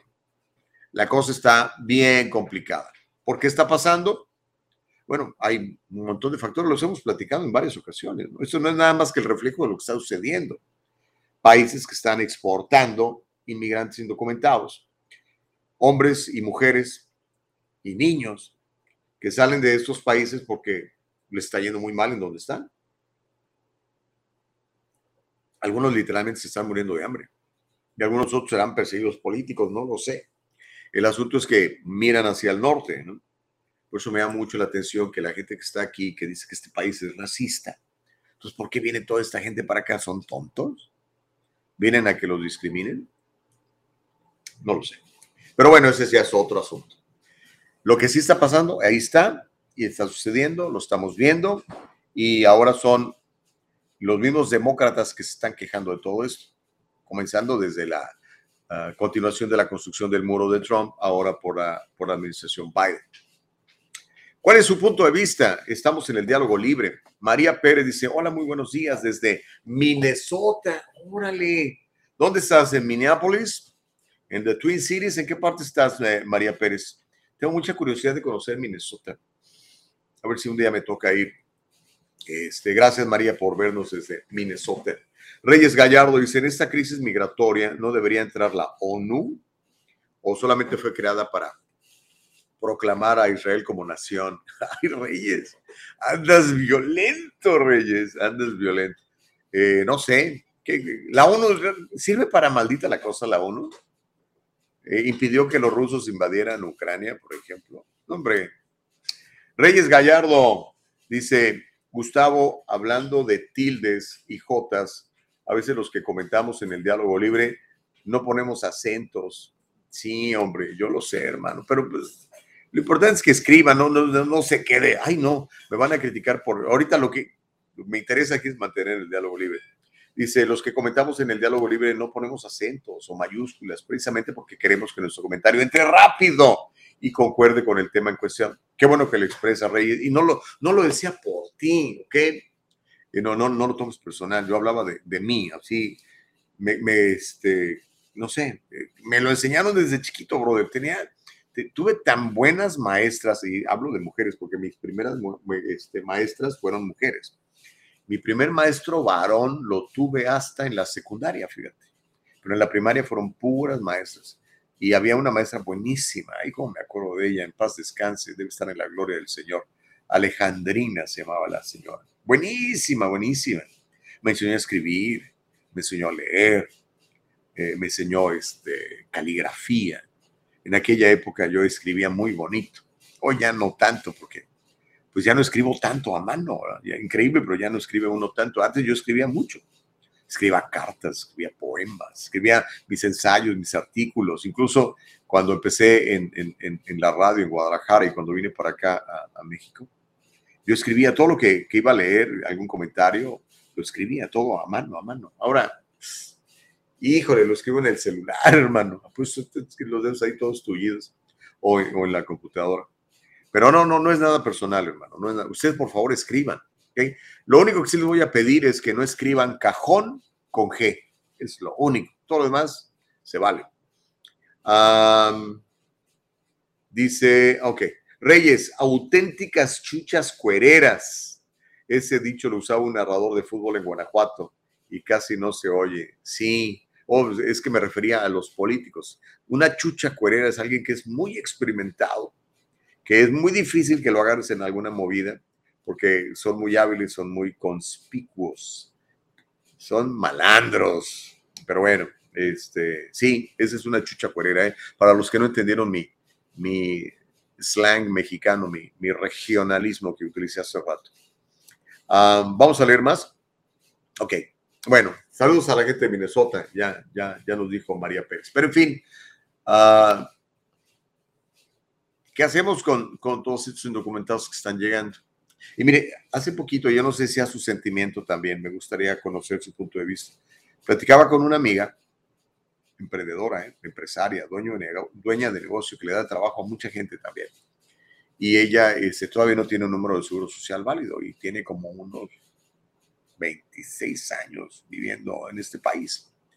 Y me decía, si yo no entiendo por qué la gente que está llegando les, les dan manera de desenvolverse y a mí no, si yo todavía sigo trabajando con un IT number, no puedo ir a México, no puedo ir a ninguna parte, ¿por qué? Le dije, pues la verdad no lo sé, pero pues son las decisiones que está tomando el, el gobierno, ¿no? Pero mire, hay tanta gente en esa situación, probablemente usted que nos está viendo, que trabaja bien, que paga sus impuestos, que es respetuoso de la ley, que a veces hablan el idioma hasta mejor que yo, eh, me refiero al idioma inglés, uh, que tiene negocios, este, que le dan trabajo a ciudadanos americanos. Eh, hay mucha gente de ese tipo, gente positiva, buena, y conozco un montón. Muchos de ellos, muchos de ellos son hasta clientes míos y no tienen un estado, un estatus que, perdón, eh, migratorio regular, porque no hay nada. Esta gente está esperando para, oiga, vamos a hacer una, reforma migratoria. Los requisitos son estos. Mire, por, si, le, si yo le, el gobierno llegara y nos dijera, eh, bueno, no el gobierno, la Cámara de, Representantes, ¿no? los senadores y, los congresistas dijeron, ok, todas las personas este, que pagan sus impuestos, que hablan inglés, que están estudiando algún tipo de carrera, aunque sea algo básico como bienes raíces o qué sé yo, están sacando algún tipo de licencia y, pagan sus impuestos a, tiempo, van a recibir la posibilidad de tener un número de seguro social válido y de esa manera integrarse a, al proceso económico y cotizar para su jubilación y poder tener algunos planes que ahorita no se pueden tener. Aunque con ITIN se pueden tener un montón de cosas. ¿eh? Pero, este, ¿usted lo haría? ¿Aprendería inglés? ¿Iría a sacar una licencia y se metería a la escuela a aprender cosas? ¿O no? Porque hay otros que dicen, no, pero yo en español no quieren aprender inglés. Yo creo que es muy importante aprender inglés, aunque sea un poquito, para que te defiendas, para que sepas qué le están enseñando a tus hijos en la escuela, no más para comenzar, ¿no? Para poder este, eh, manifestarte hacer una petición o qué sé yo. Aprendan inglés, por favor. Sobre todo si ya tienen muchos años aquí, es mi recomendación. No, no se los digo en mala onda, yo creo que es, es bueno, no, nos va a ayudar mucho. Pero bueno, este, dice Gustavo, ahí te cargo el francés, que tiene tres acentos, agudo, grave y circunflexo. Sí, es complicadísimo el malvado francés. La gramática francesa es, es dura. Ya no digamos la pronunciación. Yo empecé a estudiar, fíjate, yo estoy, es algo que me arrepiento. Eh, en la universidad me obligaban a tomar un idioma, que era el inglés. saqué el inglés y después tenía la opción de aprender otro idioma más. Y tenía varias opciones, alemán, francés, italiano, portugués. Y tomé el francés dije, bueno, el francés es el idioma diplomático, era lo que nos decían en la ONU, la UNESCO. Y, y lo abandoné por flojo. ¿Puedes creer eso? Tenía yo, era un chamaco, pero igual, qué bruto fui. Este, tenía yo como 17 años. Hoy pudiera estar hablando francés también, pero no quise, me dio flojera. Y estaba, me lo, me lo daban dentro de lo que pagaban mis papás en la universidad, puedes creer. Pero en fin. Por eso les digo, los, los chavitos no pueden tomar muchas decisiones, tienen que ser los papás que estaban ahí. Ahora imagínense un chavito que quiere cambiar de sexo, en serio, ¿cómo? ¿Estás loco? Espérate. Si yo tomé una mala decisión en aprender un idioma, imagínense que, que me quiera yo castrar químicamente o físicamente. Ay, Dios, qué duro. Mike Suárez dice, Gustavo, ¿qué pasó con Ziegler, el de Freeway Insurance? Ya no lo has invitado. Está muy ocupado, está haciendo películas. Y aparte, pues, hay que darle chance. Pero luego lo invitamos. Lo, lo hecho, lo voy a invitar ahora que tenga ya su película por estrenar para que nos hable de su película. Dice Sally, soy hija de padres de digitadores de periódicos. Yo también soy muy estricta con mi ortografía, por razón de ellos. Uy, muy bien, Sally, y vean, y pone razón con, con, acento en la O. No, no se preocupen, ¿eh? ustedes escriban. Nada, lo, lo único que les digo es eso, no escriban cajón con G, todo lo demás está bien. Uh, María Pérez dice, hola, muy buenos días. Ah, bueno, sí, había leído, perdón. Déjenme irme mejor para arriba, los más nuevos. Um, Consuelo dice, mente viendo los dos idiomas en inglés y francés. No, no te entendí, mi reina. Mente viendo los dos idiomas en inglés y francés. Ok. Uh, Héctor Sosa dice, o sea que los que trabajan en el campo no tienen derecho a ser residentes. Eres un malinchista y hasta racista. Héctor, ¿de qué está hablando de eso? Todos tienen derechos y pagan impuestos y viven en ese país y no tienen crímenes. Por supuesto, por supuesto. Pues es lo que acabo de decir.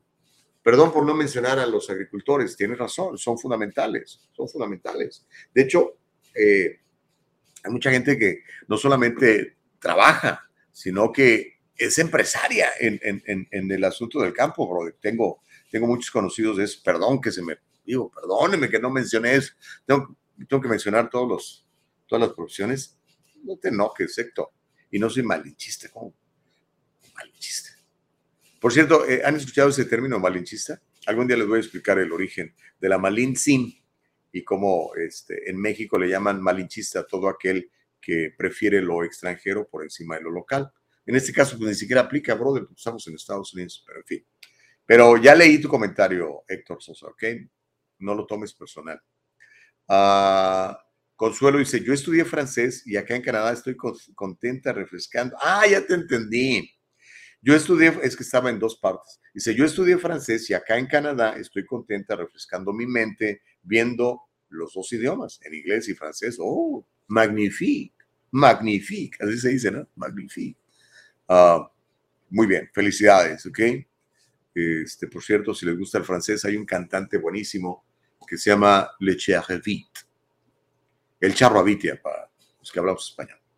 Francisco Javier Gordillo dice: Saludos desde Mexicali. Hoy estamos muy internacionales, ¿eh? Este, hasta gente en Canadá y todo el rollo. Saludos desde Mexicali. Dice: Te comento que estamos trabajando con la comunidad chiapaneca en Mexicali con la finalidad de respaldar sus derechos laborales, principalmente para aquellos que trabajan en los temas domésticos. Perdón por la falta de ortografía, antes que me regañes. ¡No, hombre! ¡Pancho! ¡Muy Dios mío! Hoy andan muy snowflakes el día de hoy, no, hombre. Dice, Dios te bendiga. Gracias, Francisco. No, no, no, por supuesto. De hecho, nos gustaría platicar contigo, mi querido Francisco.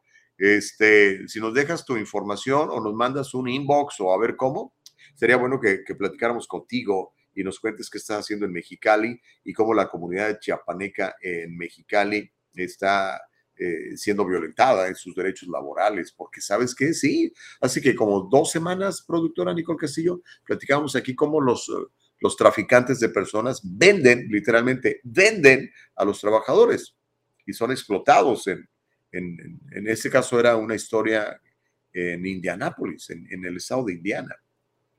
Ah, eh, feliz y bendecido lunes, dice Consuelito. Este, bueno, ya lo leí. Este también ya lo leí. Ok, bueno, Ok, mejor voy acá arriba.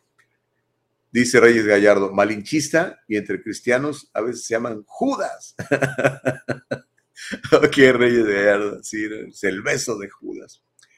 Dice Sally, aparentemente tengo que salir y cruzar a pie para que me consideren. Trabajar duro y portarme bien tantos años no me ha funcionado para regularizarme. Ja, ja, ja. Eso le digo a mi abogado y se ríe, ahí tienes su caso, el tuyo, Sally. Este, no está bien, ¿no? No, no debería, no debería ser. Consuelo dice, porque no leíste el mensaje anterior, ya, ya lo leí, ya lo leí, Consuelo. Es que como me van saliendo, los, mensajes más nuevos los leo primero porque son los que me salen hasta arriba y después ya le voy bajando. En fin, pero bueno, Héctor Sosa, te mando un abrazo, hombre. Que no se, que no se caliente chocolate por cosas tan pequeñas. Espérate que llegue, espérate que llegue Homero, que mire, se acobardó el Homero. No, ¿qué vas a hacer hoy, Homero? Si no estás viendo, comenta, hombre. No, no, se trata de, de mantener el diálogo libre. Ok, bueno. Mire, quiero que vea este video si nos da tiempo, sí, sí nos da tiempo. Y si quiere, al regresar de la pausa, comentamos. Y esto va para nuestros jóvenes, particularmente para nuestras jóvenes. Eh, Hollywood se ha convertido en una ciudad peligrosa, realmente peligrosa. Hay algunas otras ciudades donde la cosa también está caliente. Chicago, Nueva York, Baltimore, St. Louis, Missouri, Aquí en California, pues Hollywood, Long Beach. ¿Ok? la combinación de alcohol con drogas es, complicada. Usted sabe que en muchas de estas ciudades que acabo yo de mencionar, fumar mota es de lo más normal, no solamente está permitido, sino que está incentivado. Le dicen a la gente, fuma mota, éntrale, carnal. Y pues obviamente no nomás se conforman con la mota, le meten a otra onda, ¿no? Y la gente anda enojada, la gente pues no, no está contenta, están muchos este, frustrados y sacan su frustración con violencia. ¿no? Esta muchacha estaba celebrando su cumpleaños, su cumpleaños número 27, en un antro. Pues cada quien es este, libre de gastarse su dinero donde quiera, ¿no? Este, yo cuando era joven iba a las discos, se llamaban discos, pero eran discos, éramos bastante inocentes comparado con lo que hacen hoy en día los muchachos. Pero bueno, ah, se la pasó muy chida, muy, muy chido, como dirían los, los chilangos, me la pasé chido, mi rey. Y salen del, del, del lugar este, cruzan la calle donde estaba el estacionamiento, donde tenían estacionado su auto, y ahí se hacen de palabras con dos individuos pero de las palabras se fueron a los golpes. Y a la cumpleañera le dan un trancazo en la cara y la dejan inconsciente. Y estando inconsciente, le dan una patada brutal en la cara. Vamos a ver el video y después le voy a explicar lo que está pasando en Los Ángeles en relación con la seguridad y cómo debemos de ser muy, muy, muy precavidos es cortesía del Canal 11 de Los Ángeles. Venga. Victim tells me she's getting better, but she's shaken as she and her girlfriends were attacked by guys up to no good in a parking garage. Like honestly, knocked her out. Wow. Girls' night out turned nightmare in Hollywood. Shocking video shows a woman get kicked in the face after she's already been knocked out. Um, stitches, lacerations. Um, I do have a huge bruise on my leg as well. Cynthia Sturgis has no interest in watching the video of her attack early Saturday morning, but she's heard about it. I didn't even know I was kicked. I didn't know I was kicked till the video was sent. Hmm. I had no idea that I was kicked. Even when I went to the hospital, I thought I was just socked. Leaving the club after her own birthday celebration with friends, she says a group of men wouldn't let them leave the parking lot. The guy started talking to my friends, started harassing us. They lean into my car, trying to explain. There's an exchange of words going back and forth, argument. Sturgis says one of the men shoved her friend, then things escalated. I turn around and I just remember getting hit. I know there's, I know he said something to me. I don't know what was said. He hits me. I knock on the, I knock out on the floor. Um, apparently, I was hit two, three times. And the kick. I don't know how long I was down for. I was down for a while. I get up And right before that, the guys had said that they were gonna run me over with their car because my head was by their tire in the video. So that's where you see my friend grabbing me because she heard that and she's trying to get me out of the way. Sturgis says her wounds will heal, but she doesn't understand why any man would do this. Why even kick me? Like, if you wanted to hit me, hit me. But you- regardless, I don't want to get hit at all. But there was absolutely no reason to kick me or to threaten to run me over. Like, you know. So Are you going to go out in Hollywood again? no, I definitely will probably not be going out for a while. 26 years old. That's what she was celebrating last night. It was her birthday yesterday, uh, or this morning, I should say, when all this happened. Uh, LAPD is searching for the two men in this video. We should note that Cynthia says that the men even stole her phone. However, she was able to give all that information to detectives when they interviewed her this morning. Reporting live in Hollywood, Travis Rice, Fox 11 News. Such a disturbing story, Travis. Thank you. Vaya que sí, perturbador, como dice la, la presentadora de, de noticias. Ahora, la policía está buscando estos dos fulanos, malandros, están relacionados con esta feroz golpiza en este estacionamiento en Hollywood, que dejó a esta mujer herida gravemente, gracias a Dios está bien ahora. Eso pasó la madrugada del viernes. Los oficiales del Departamento de Policía de Los Ángeles llegaron al 1700 Norte Las Palmas. Recuerdo que había un restaurante que se llamaba Las Palmas, donde nos juntábamos los locutores hace 30 años, muy popular, ya no está allí. Ah, pero bueno, ahora es, es un nightclub y enfrente hay un estacionamiento. Esto pasó entonces en la madrugada del viernes 2.15 de la mañana por ese reporte de agresión en contra de una mujer. Encontraron a la víctima, había sufrido heridas visibles en la cara, como usted pudo ver. El video del incidente fue compartido en redes sociales y muestra un grupo de varias personas reunidas alrededor de la mujer en un estacionamiento, mientras que los que parecen ser amigos de la mujer están buscando ayuda y les piden a los dos malandros que se detengan. El ataque continúa y uno de los hombres patea a la mujer en la cabeza mientras ella está inconsciente en el suelo. ¿Qué clase de alimaña puede hacer algo como eso? Ahora no sé si notó la vestimenta, yo no sé por qué les gusta. Si sus hijos hacen eso y usted les compra la ropa, contrólelos, ¿eh? se ve muy mal, con todo respeto. Eso de traer las nalgas de fuera, se les ponen los pantalones al estilo cantinflas, enseñando la- las nalgas y los calzones. ¿Qué es eso? El tipo que está golpeando a la muchacha le trae así las nalgas de fuera está golpeando a la, muchacha. Los están buscando, ojalá los encuentren. Ahora lo que le quiero decir es, a pesar de que este es- era un grupo de- de mujeres, eh, no, no, no, estaba, no estaba sola la muchacha, vea usted cómo les fue con estos tipos, ¿no? Tenga mucho cuidado donde se mete, tenga mucho cuidado donde se mete.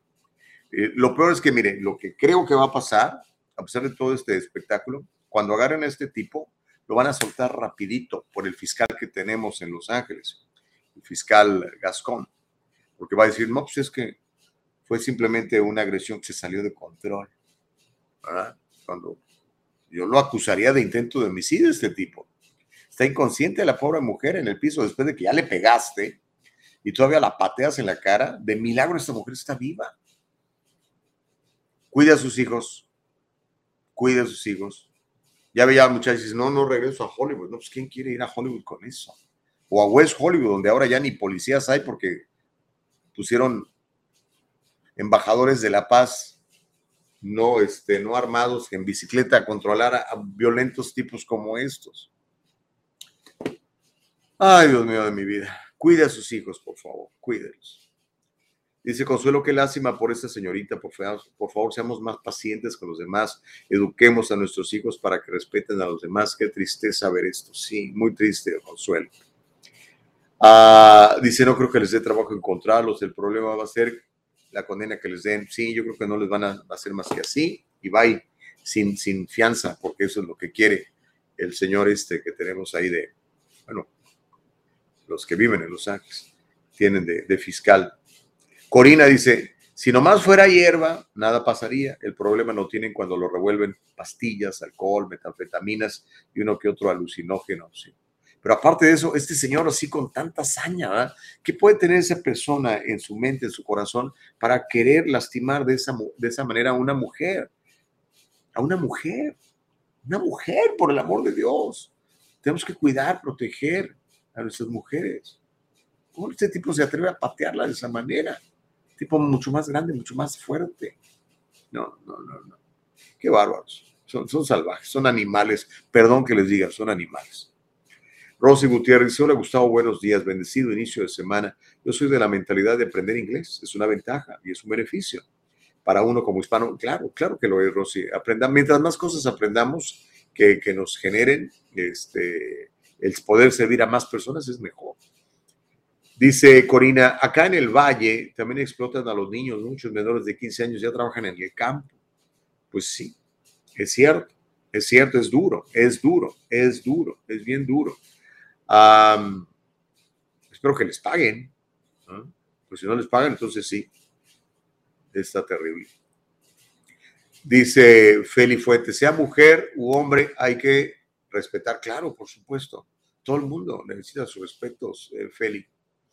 Ok, hay un montón de comentarios, pero tengo que ir a la pausa. Ok, ya me están, me está diciendo la producción que tengo que ir a la pausa. Pero al regresar voy a leer todos sus comentarios sobre esto que pasó en Hollywood. Le voy a reiterar, cuide a sus, a sus hijos. Cuando salgan, salgan siempre en grupo, dos, tres personas. Asegúrese que haya ahí un par de varones protegiendo a las muchachas. Este, y pues, no, no entren en, en, en, agresiones físicas porque salen esos tipos. Imagínense si el tipo va a traer una pistola y le mete un par de balazos. Al regresar, seguimos platicando de eso y le voy a mostrar cómo uno puede salir del barrio, pero el barrio no sale de uno. Una congresista de aquí, del sur de California, les tira el dedo a sus contrapartes del otro partido. Volvemos, no le cambie, es el diálogo libre, no, me tardo.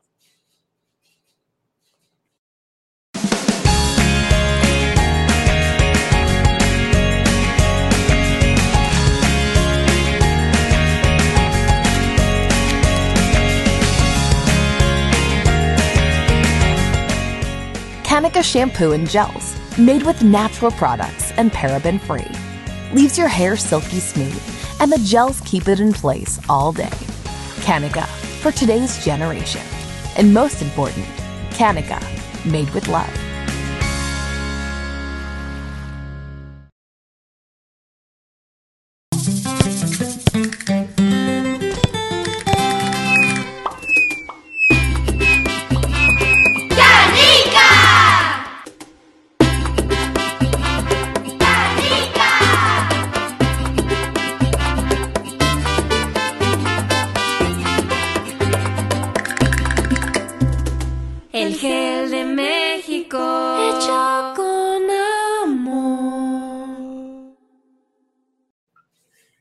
Hecho con amor, canica. Ok, estamos de vuelta. Gracias por continuar con nosotros.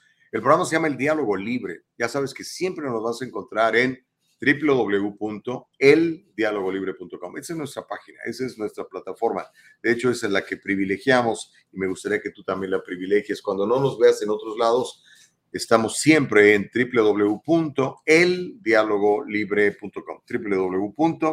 www.eldialogolibre.com. Ya sabes, transmitimos en Facebook en vivo, en uh, YouTube en vivo. En Facebook, danos un like, compártenos y pon seguir la página pero hazlo de, de veras, no nomás, ay, sí, luego lo voy a hacer y no lo haces, ¿ok? Échanos la mano, ayúdanos a distribuir toda esta información tan importante. En YouTube, exactamente lo mismo. Suscríbete a nuestro canal, déjanos tu correo electrónico, dale un clic a la campanita en la parte inferior del lado derecho de tu pantalla y en ambos casos, tanto en YouTube como en Facebook, cuando haces esto, te alertamos cuando estamos saliendo en vivo para que rápidamente, si quieres, te conectes. Ahora, si quieres ver el programa, lo puedes ver más tarde en estas mismas plataformas. Y si lo quieres oír como podcast, puedes entrar a Apple Podcast, puedes entrar a Spotify, puedes entrar a Anchor. Ahí nos vas a encontrar. De hecho, me mandaron una, una, foto muy padre, a ver, si la, a ver, si la, tengo para mostrársela. Aquí la tengo. La tenía yo en mi teléfono, a ver si no la borré, porque luego ya vi que ando borrando tantas cosas. Ah, papá, papá, sí, la borré. Otro día se las enseño con más tiempo. Ok, pero bueno, eh, Feli Fuentes, fíjate qué buen comentario, Felice. Por eso a mis hijas les digo que cuiden a donde se meten, donde hay borrachos puede pasar de todo. Y a esos malandros no, pude, no puedo educarlos, pero sí puedo educar a mis hijos. Claro, Feli. Muy cierto, tenga cuidado. Este, mire, hay una manera muy interesante. Estos teléfonos usted puede rastrear. Póngale a sus hijos donde dice. Lo que pasa es que como ya son adultos, no quiere que sepan dónde anda. No, no, pero, hey, a mí me vale. ¿Sabes qué? Necesito que me digas dónde estás. ¿Ok? Así que en el puedes ponerle un, un, rastreador que te alerta de dónde está, dónde está tu hija o dónde está tu hijo. Ten mucho cuidado, ¿ok? Ten mucho, mucho, mucho cuidado. Ah, dice Francisco Javier Gordillo Ángeles, con muchísimo gusto, Gustavo. Podemos hablar de los derechos de mis paisanos chiapanecos, así como de otro tipo de proyectos que estamos echando a volar para darle a conocer el trabajo de nuestros paisanos, como es la gastronomía de ese estado de Chiapas, tamales envueltos en hojas de plata. No, ya estás presumiéndome aquí la comida, yo sin desayunar, Pancho. Dice plátanos fritos, tamales de chipilín, quesadillas. Vamos a trabajar fuerte para que la gente reconozca el trabajo de la gente del sureste. Hacemos el trabajo que la gente de aquí no quiere hacer. A la orden te comparto y les comparto mi número de teléfono para quienes eh, sean chapanecos y radiquen en Mexicali o bien nos quieran ayudar a la defensa del crecimiento de esta comunidad.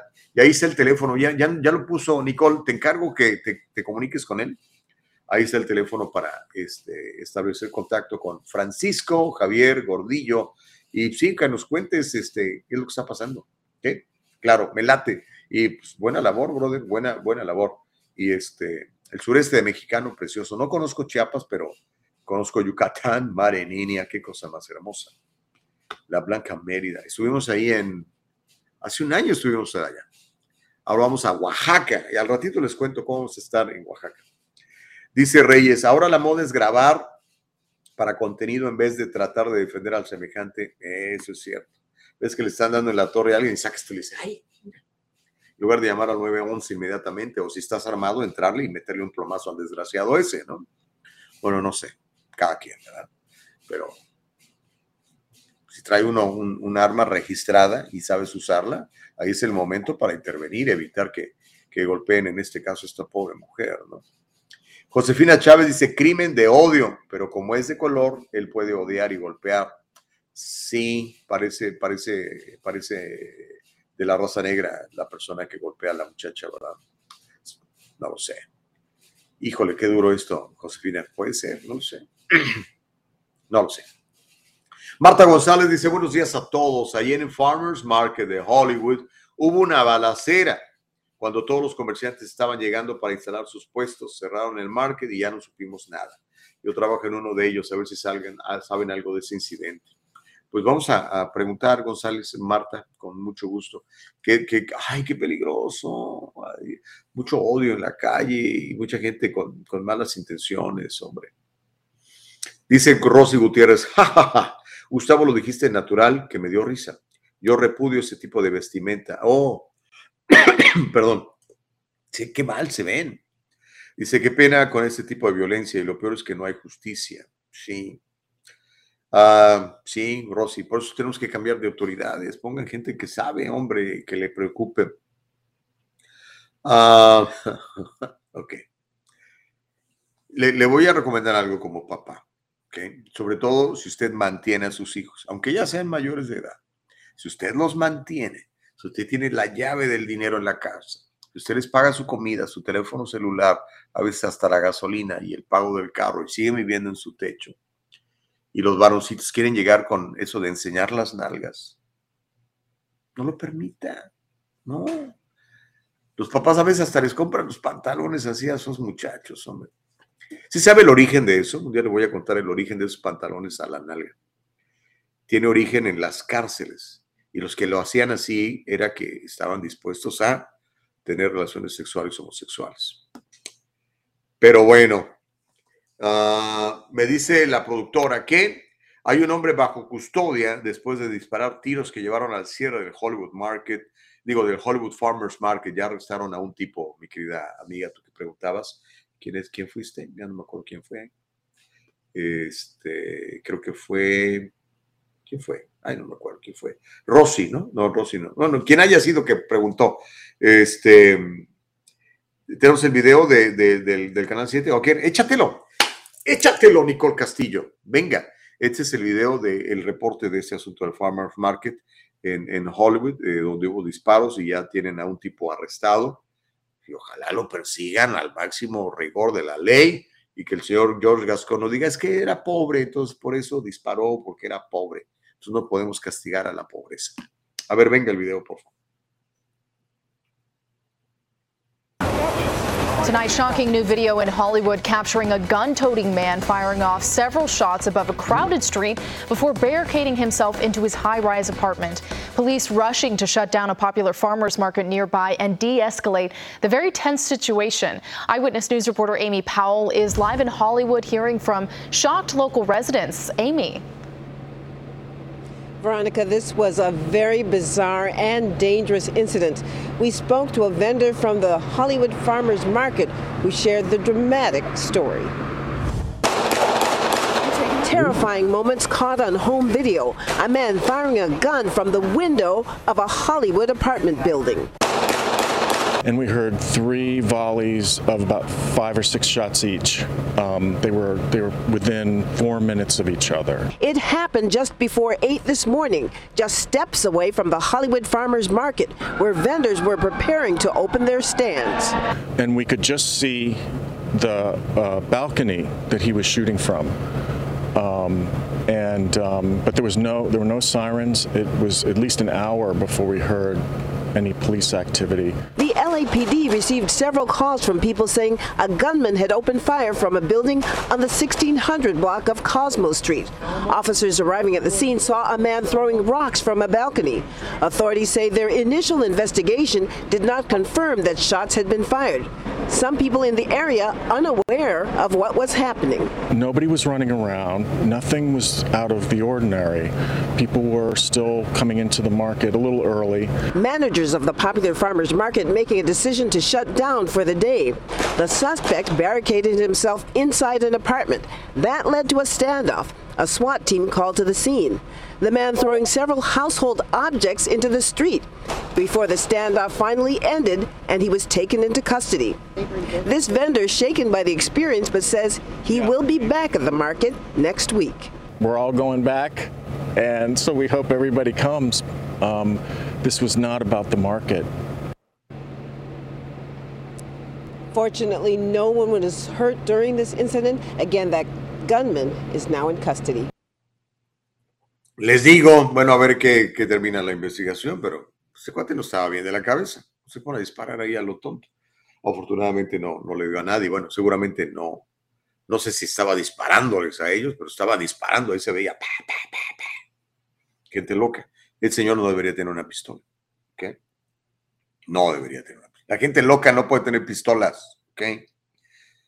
Ni, ni los malandros, ¿verdad? Que eso los consiguen por el mercado negro, que es otra cosa. Dice F. Chávez, alguien con un arma pudo haberle disparado y terminar con ese individuo. Sí, estoy de acuerdo contigo. A good guy with a gun. Yo sí creo en eso, en ese concepto. Gacy dice, muy buenos días, bendecido inicio de semana. Gracias por toda buena información. No tengo pleito con nadie sin razón.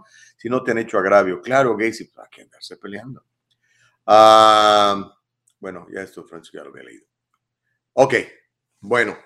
Se nos está acabando el tiempo y todavía tengo mucho que platicarle. Ese video está muy bueno, ese video está muy bueno. Este. Linda Sánchez. Eh, creo que me tocó entrevistarla alguna vez hace mucho. A la que conozco mejor es a su hermana, Loreta Sánchez. Loreta fue congresista. Linda sigue siendo congresista. Ella es demócrata acá en el sur de California, en el condado de Orange, creo es. Linda Sánchez, este, cada año juegan un partido entre republicanos y este, perdón que está perdiendo mi teléfono, entre republicanos y, este, y, demócratas. Entonces, es un partido de béisbol. De hecho, no sé si se acuerde, eh, alguna vez cuando iban a jugar este partido llegó un tipo loco con un rifle a querer matar republicanos, ¿se acuerda? Que era seguidor de Bernie Sanders. Afortunadamente había alguien, a good guy with a gun, que lo mató ahí mismo, pero el tipo eh, estuvo a punto de matar a, se llama Scalise, el congresista Scalise republicano. De hecho, salvó la vida de milagro. El señor se aventó no sé cuánto, como un mes en el hospital, eh, durante este juego. Cada cosa que pasa. Bueno, este año el, partido se llevó a cabo y bueno, ganaron los republicanos 10 carreras a cero. y después de que sale a batear Linda Sánchez, este, cuando va de regreso, porque pues, no, no, la, no la armó, ¿verdad? Entonces no, la pusieron out, cuando regresa les, les, les tira el dedo, les tira el dedo. Eh, vamos a ver el video, vamos a ver el video. Aquí está la congresista Linda Sánchez. Venga, señora Sánchez. Aquí está. Linda Sánchez.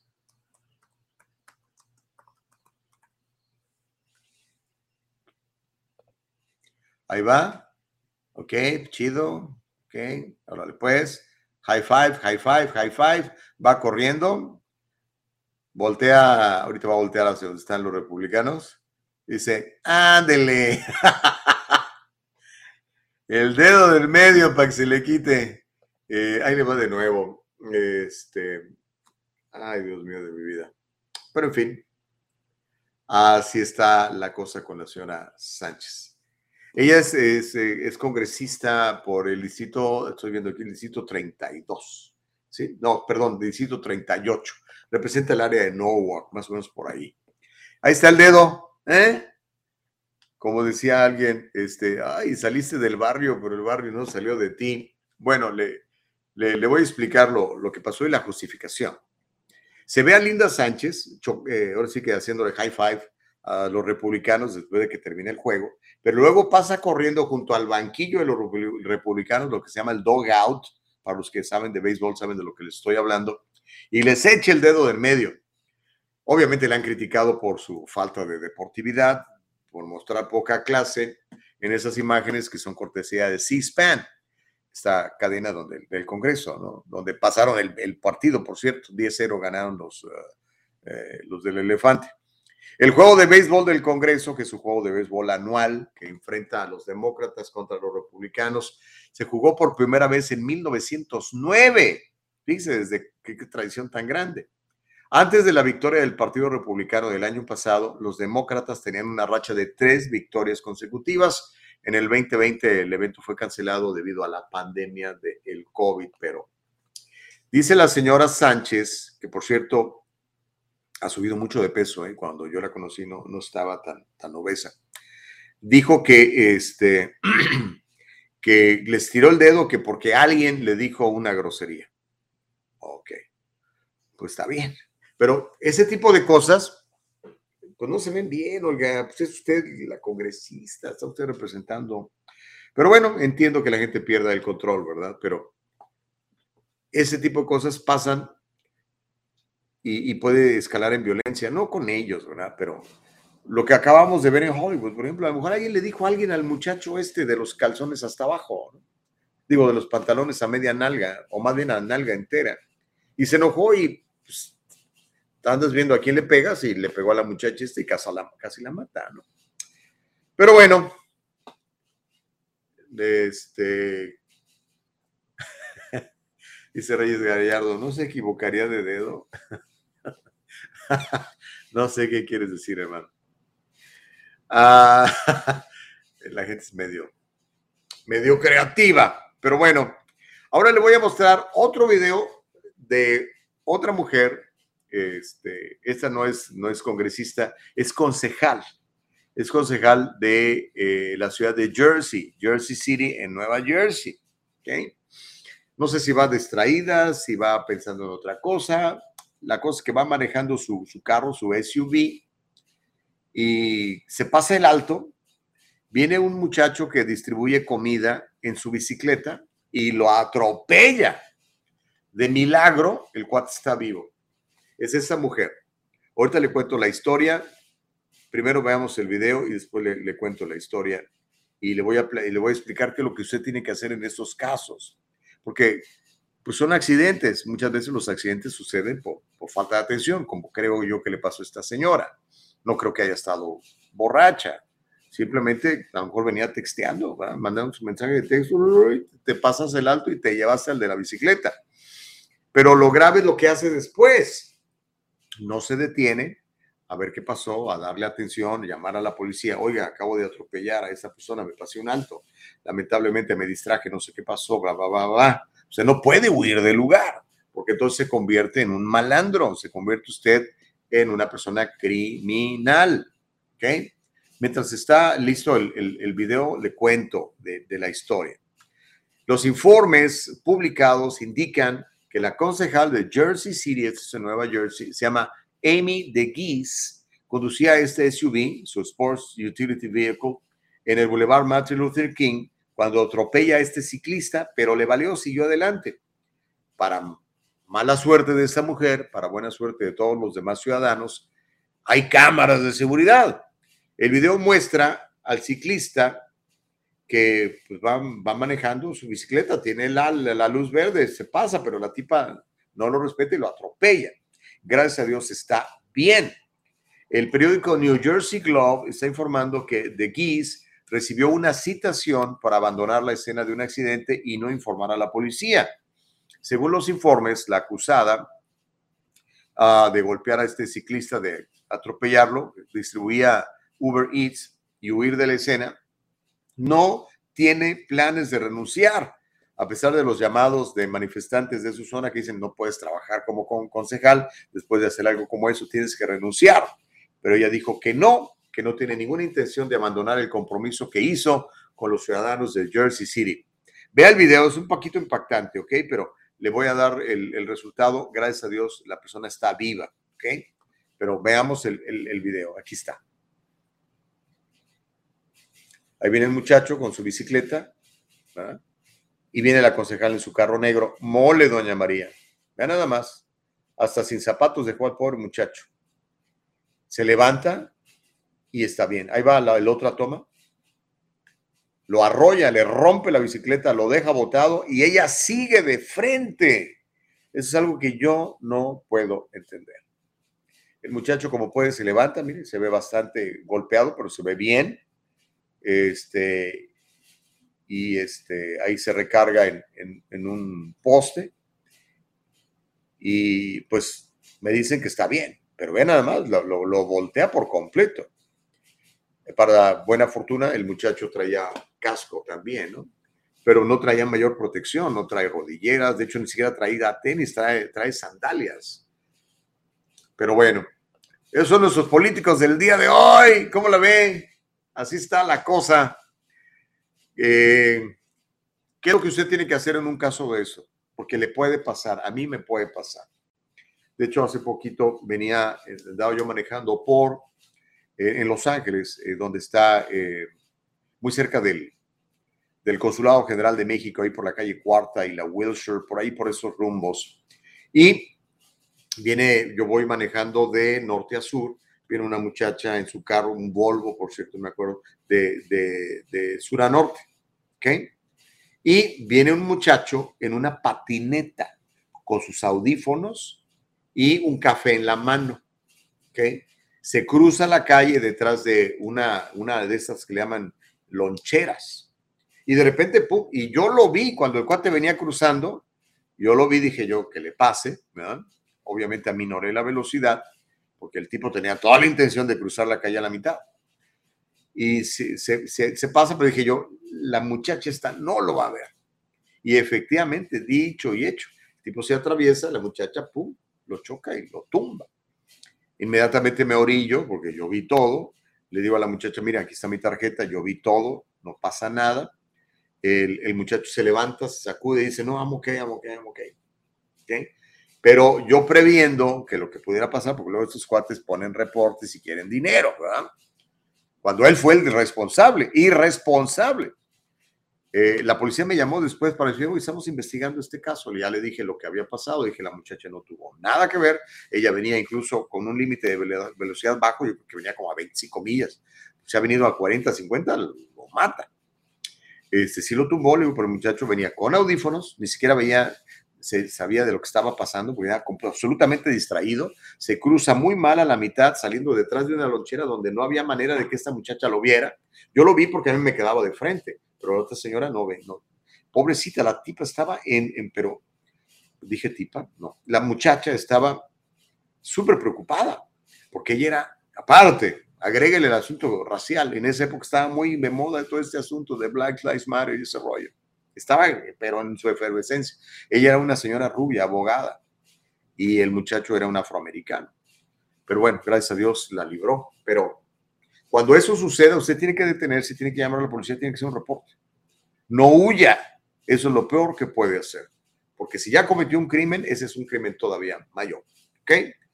Eh, mire, ya se me acabó el tiempo. Eh, vamos a dejar para mañana esta historia en donde el Papa Francisco viene a Canadá y le pide perdón a los nativos americanos por el genocidio católico, el genocidio cristiano. Vamos a platicar el día de mañana con otras muchas noticias. Eh, le voy a invitar a que haga tres cosas. Número uno, que siempre nos vea en el diálogo libre o que nos escuche.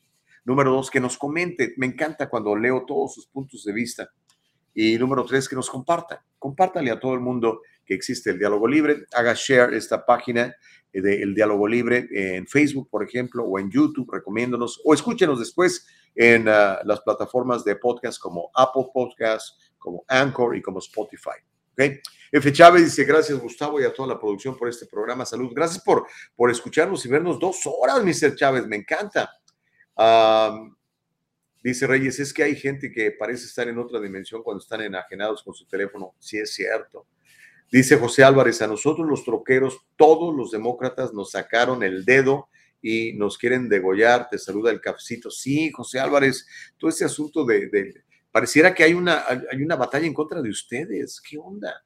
¿Qué les pasa?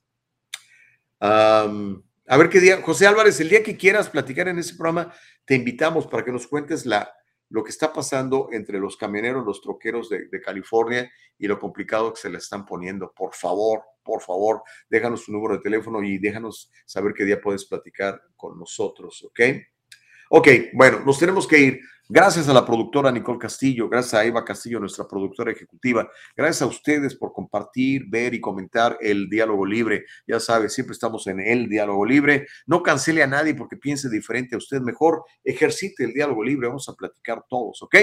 Nos encontramos mañana de 7 de la mañana a 9, tiempo del Pacífico. Les deseo que tengan un día súper bendecido, una semana súper bendecida, un mes de agosto súper bendecido. Salgan a servir a los demás, salgan a ser útiles, sean agradecidos. Estamos en el mejor país del mundo donde podemos hacer grandes cosas si nos lo proponemos. Le mando un abrazo y que nadie nos detenga. Adiós, bye. El diálogo libre está en vivo desde Facebook y YouTube. Si te lo perdiste o quieres volverlo a escuchar, entra a nuestra página de internet www.eldialogolibre.com. Todo el programa completito.